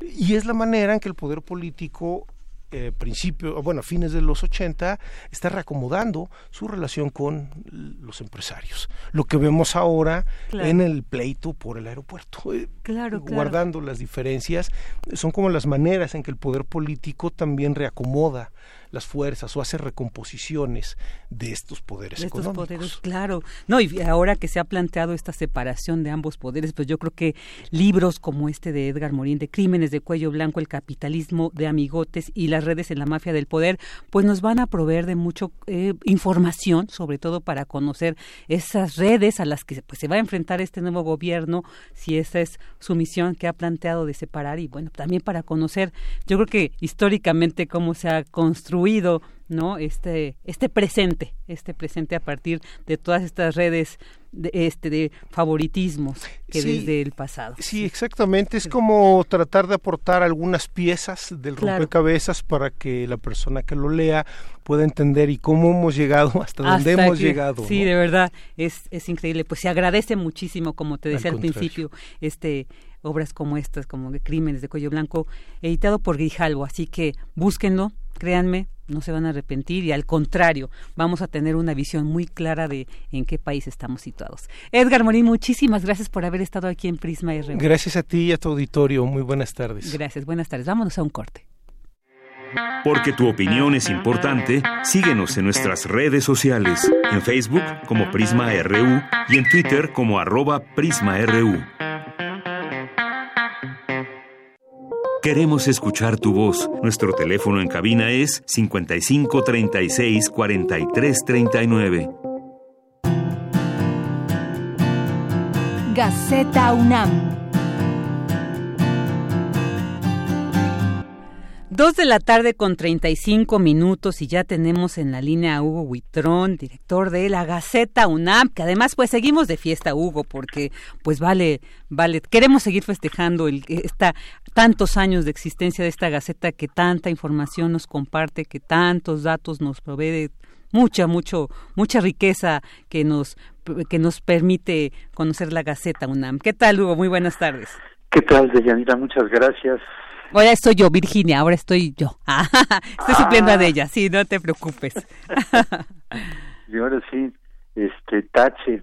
No, no, no, para nada. Eh, oye, este, pues muchas gracias, este, por lo que comentas y bueno, son 65 años, seguimos festejando y pues nuestra mayor alegría es que todos nos lean y vean la Gaceta Digital y se enteren del quehacer universitario. Claro, es muy importante. Pues mira, el día de hoy traemos en la Gaceta una portada que dice La Llorona restauran el primer filme de terror en México. Esta es una una película de 1933 de Ramón Peón. Y se recupera el filme este, este, para la cultura cinematográfica del país.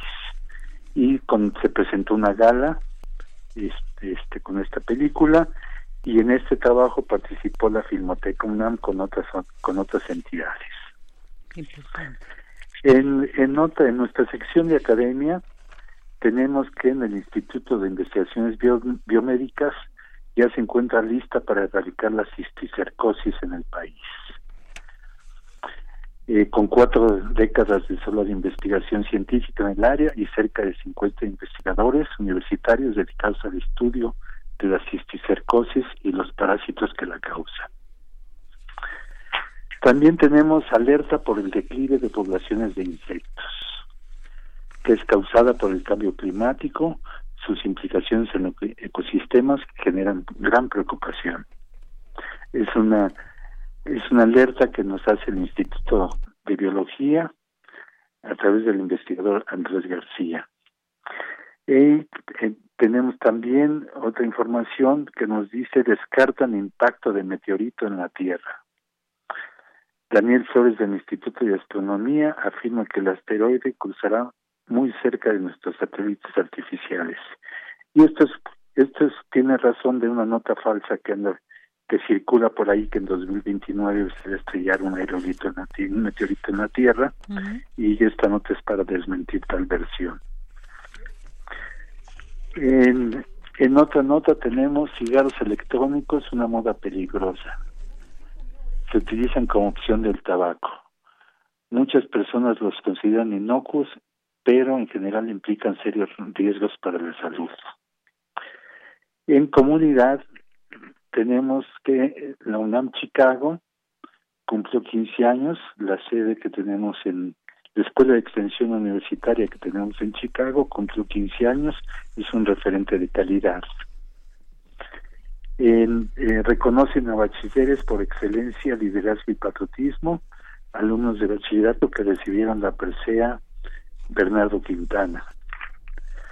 y también una información sobre la presentación del portal 90 años de autonomía de la UNAM, donde podemos ver documentos, fotografías, artículos periodísticos, objetos y testimonios.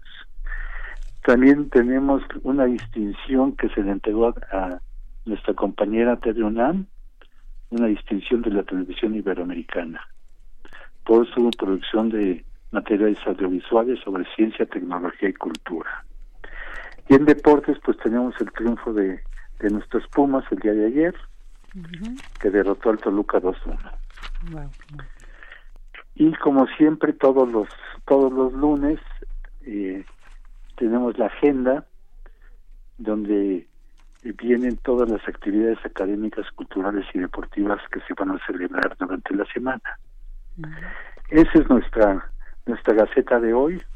Por favor, eh, la pueden ver en gaceta.unam.mx, la nuestra gaceta digital, que tiene además de la información que contiene la escrita, este lleva algunos otros eh, alguna alguna otra información de mucho interés para para todos los que nos visiten en, a través de la digital.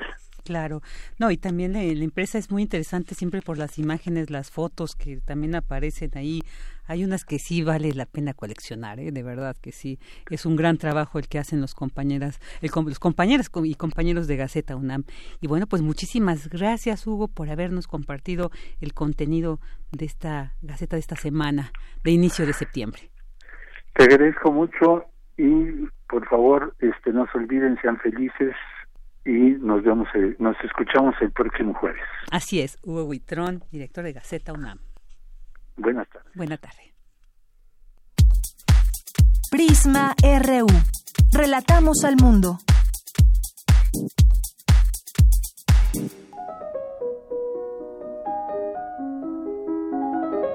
Cartografía RU con Otto Cázares. Y bueno, pues ya estamos en esta sección que yo sé que muchos y muchos y muchas detrás de este estos micrófonos están están esperando con ansia escuchar a Otto Cázares y ya está aquí. ya. Y yo estoy encantado de ya estar aquí, de compartir micrófonos contigo, Vicky, querida. para mí ya sabes que siempre es un gustazo y aquí. Y es absolutamente recíproco. Ah, pues con motivo de la exposición Atl, Fuego, Tierra y Viento, que está en el Museo Nacional hasta, me parece, todo septiembre, yo urdí este comentario titulado el carbón bien temperado del doctor Atl. A ver qué les parecen estas reflexiones. A ver si las disfrutan como yo disfruté en urdirlas, en tejerlas. Bueno, Gerardo Murillo, doctor Atl, poseyó una gran sabiduría y su sabiduría fue su gran artisticidad. Caminó al pie del cráter de cualesquiera volcanes, como el protofilósofo Empédocles, que caminó al filo del cráter del Etna, el más furioso de los volcanes sicilianos, para luego, si creemos a las leyendas de la historia de la filosofía, caer en el cráter. Es que el fuego interior debe morir con fuego, era una antigua creencia que Atl parece llevar en el cuerpo. Atl fue un sabio caminador caminaba todo el tiempo. Fue un peregrino de las inmediaciones de los volcanes que después, para su desgracia, perdió una pierna. Y sin pierna, el pintor de volcanes iba dando saltitos, como aquel hombre de mediado del cuento de Italo Calvino, o mejor, como los seres andróginos que Platón describió en el banquete, porque según Platón existían tres géneros, los hombres, las mujeres y los andróginos, que se valen por sí mismos y que por esta circunstancia se vanaglorian de su autosuficiencia, partidos por la mitad por los dioses, para castigar su envanecimiento, van los del género andrógino rumiando sus saltando como pueden en una sola pierna. Así le tocó al doctor Atl anciano saltar en una pierna alrededor de sus expediciones, alrededor de los volcanes.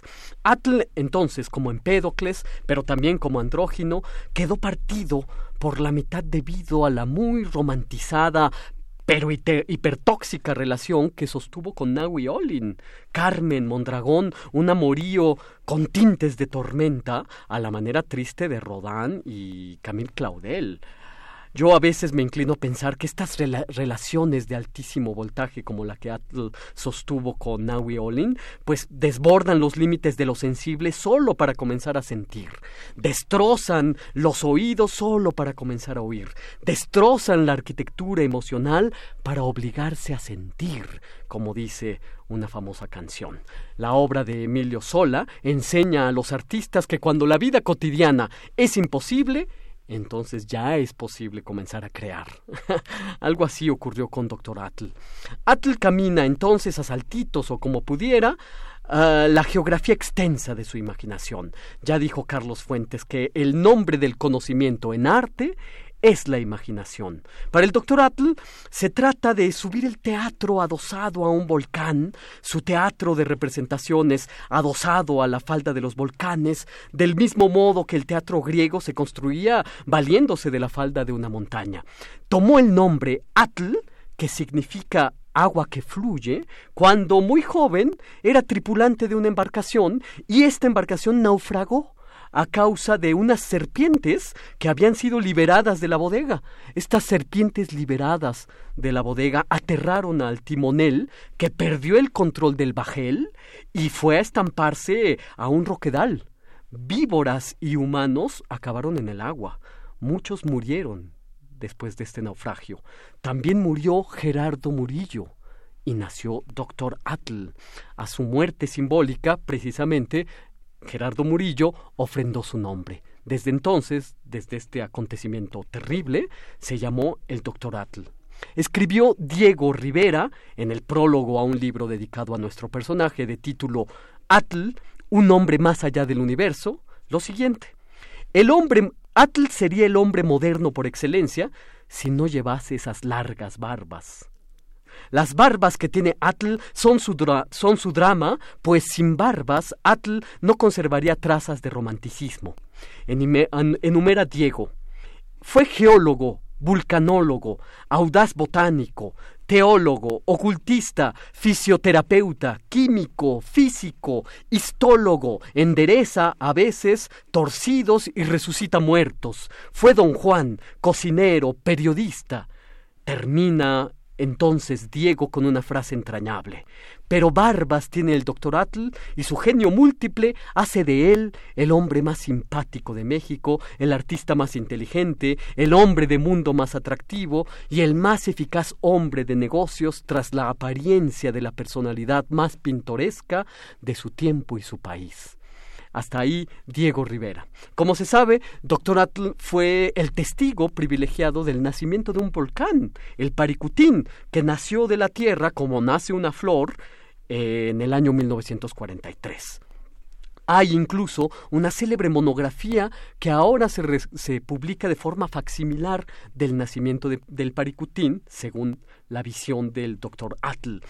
Yo poseo, entre mis más queridas rarezas bibliográficas, un libro de investigación filológica firmado por Atl de título Un grito en la Atlántida, en la que el pintor, aquí devenido lingüista, se pregunta por el origen etimológico de la célebre Atlántida, la isla que emerge y se sumerge eh, en algunos periodos en el Atlántico, aventurando una en otro tiempo discutida posibilidad de un origen náhuatl de la palabra Atlántida. Palos de ciego, desde luego, son estos, estas investigaciones en las que no podrá decirse la última palabra. El libro del año 1946 es, desde luego, una excentricidad que no ha tenido ningún tipo de eco académico. Eh, Atl tiene dos ejes principales.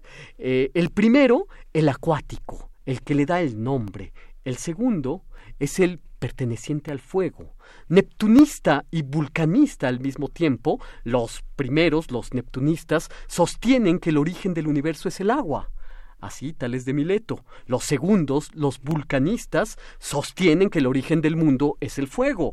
Así Heráclito. Atl parece tener los dos, a los neptunistas y a los vulcanistas. Ambos, creo yo, se sostienen de las largas barbas de Atl.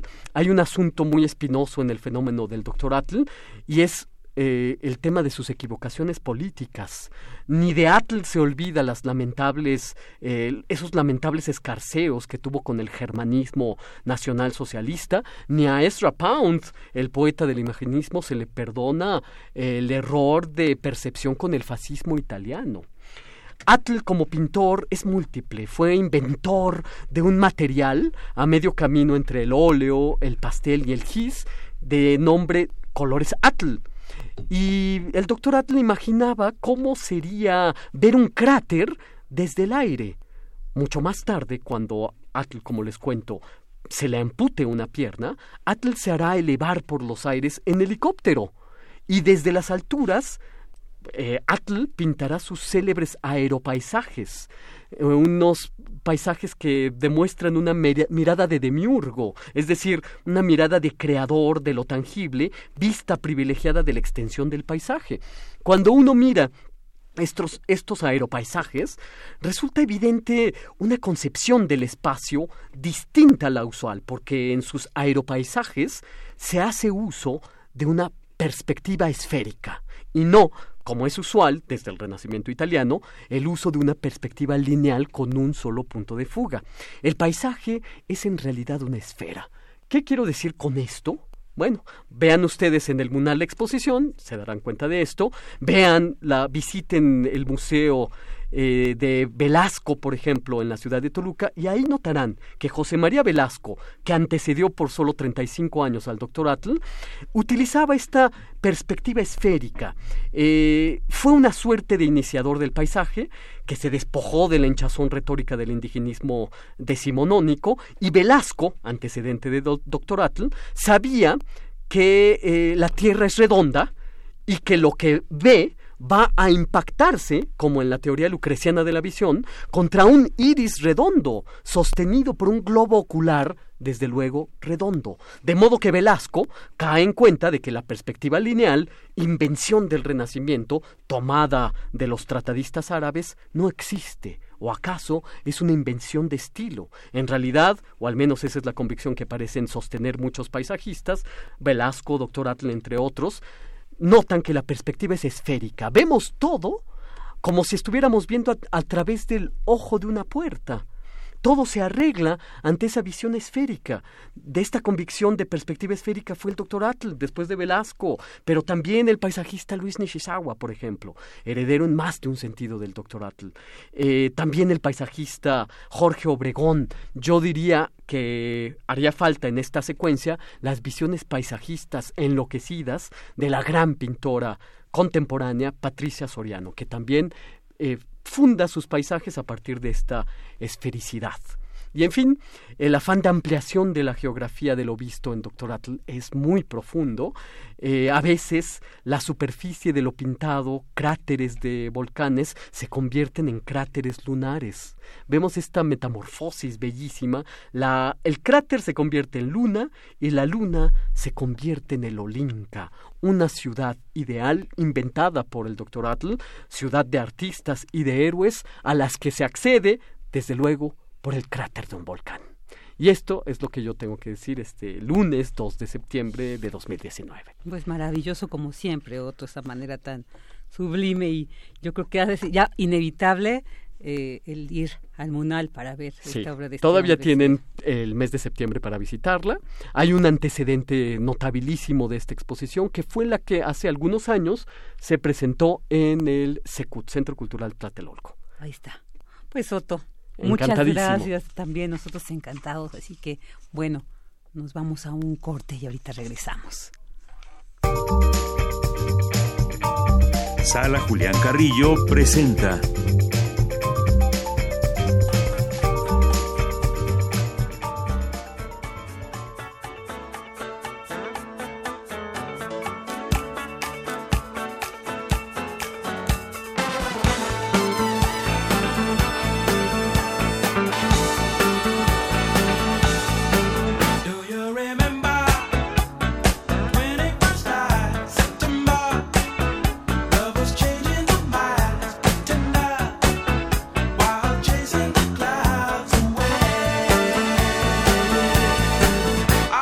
Bueno, ya estamos aquí bailando. Y es que sí, esto es lo que provoca donde se para Montserrat Muñoz, ¿eh? de verdad, baila muy. Muñoz, hay música, hay and Fire.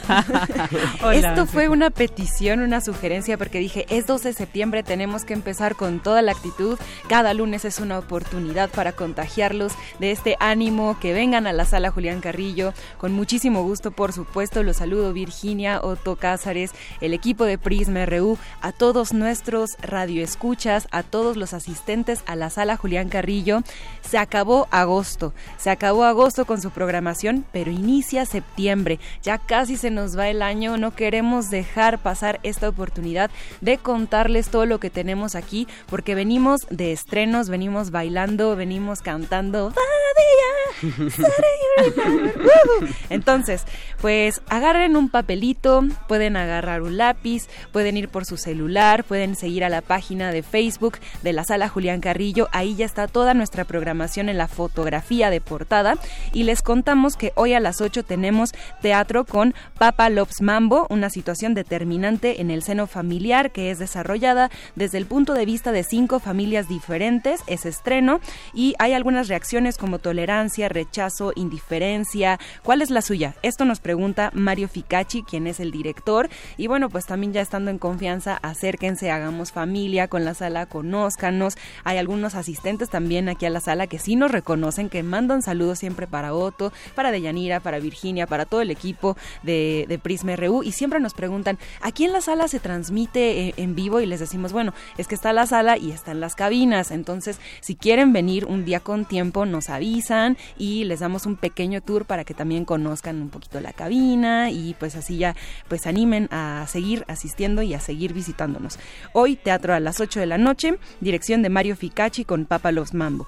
Mañana tenemos una sorpresa porque redoble de tambores y trompetas estará Xtabay la Sombra regresa para los martes, porque es una obra que estaba los fines de oh, semana. Entonces, debido al alto éxito que tuvo, a la alta convocatoria, los invitamos a esta nueva mm, eh, fecha, a esta nueva sede, que es Exabay, la sombra, una mujer es acosada por su doble, únicamente la muerte la librará de su obscuro poder.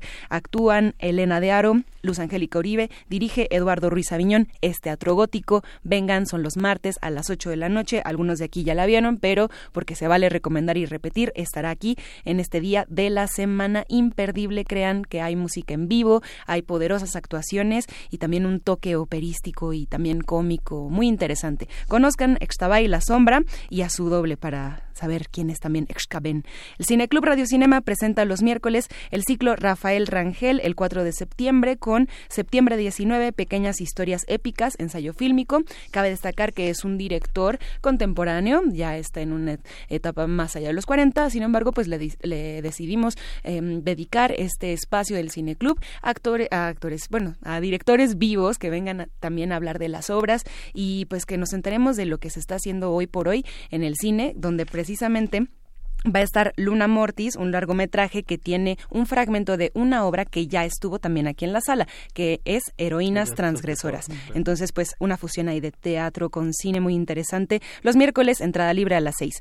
Música, festival de guitarra. Los jueves tenemos concierto este jueves 5 con la Camerata de Guitarras de la FAM de la UNAM. Algunos son maestros, otros son académicos, otros son estudiantes, chicos y chicas que vienen aquí, se ensamblan en una camerata y montan siempre piezas exquisitas de verdad. Son programas musicales únicos que pueden disfrutar aquí a las 8 de la noche los jueves y pues por supuesto entrada libre los invitamos. También los conciertos en vivo y esto es paso para September de Earth, Wind and Fire con la voz potente de María Reina, que es una soprano Mije de la comunidad Mije.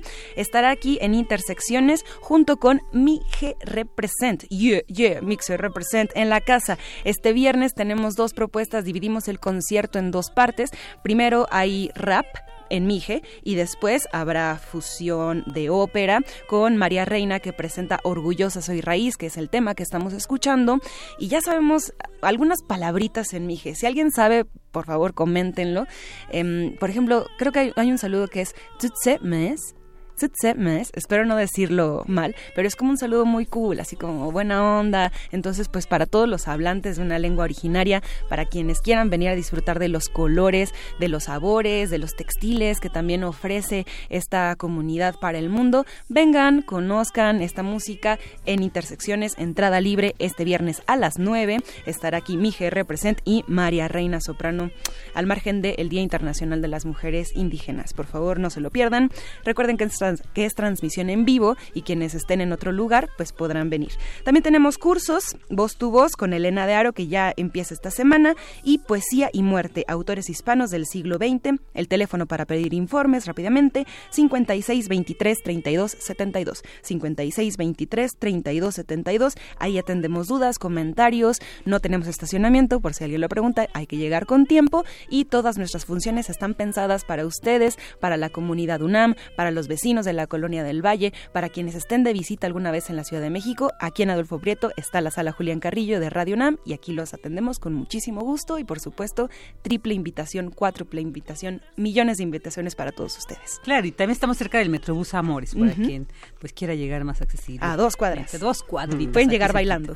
Muchas gracias, Monse. Ya, ahorita seguiremos bailando en Sí, seguro. Gracias por estas excelentes invitaciones. Antes yo nos quiero mandar un saludote y abrazote inmenso a Alfredo Salazar, un gran profesor que y ha sido radioescucha de, de Radio UNAM, y también a Marco Galván. Él era eh, ex empleado de Mexicana y bueno, pues le hizo mucho mella este libro que hablamos de Edgar Morín. Así que queremos agradecer en nombre de todo el equipo que hace posible esta transmisión de Prisma RU y queremos desearle una excelente tarde. Soy Virginia Sánchez y en nombre de Deyanira Morán, titular de este espacio, pues le doy muchísimo a quien queremos y extrañamos y en dos semanas ya tendremos aquí, pero por mientras pues ahí estaremos aquí nosotros acompañándoles. Muy buenas tardes.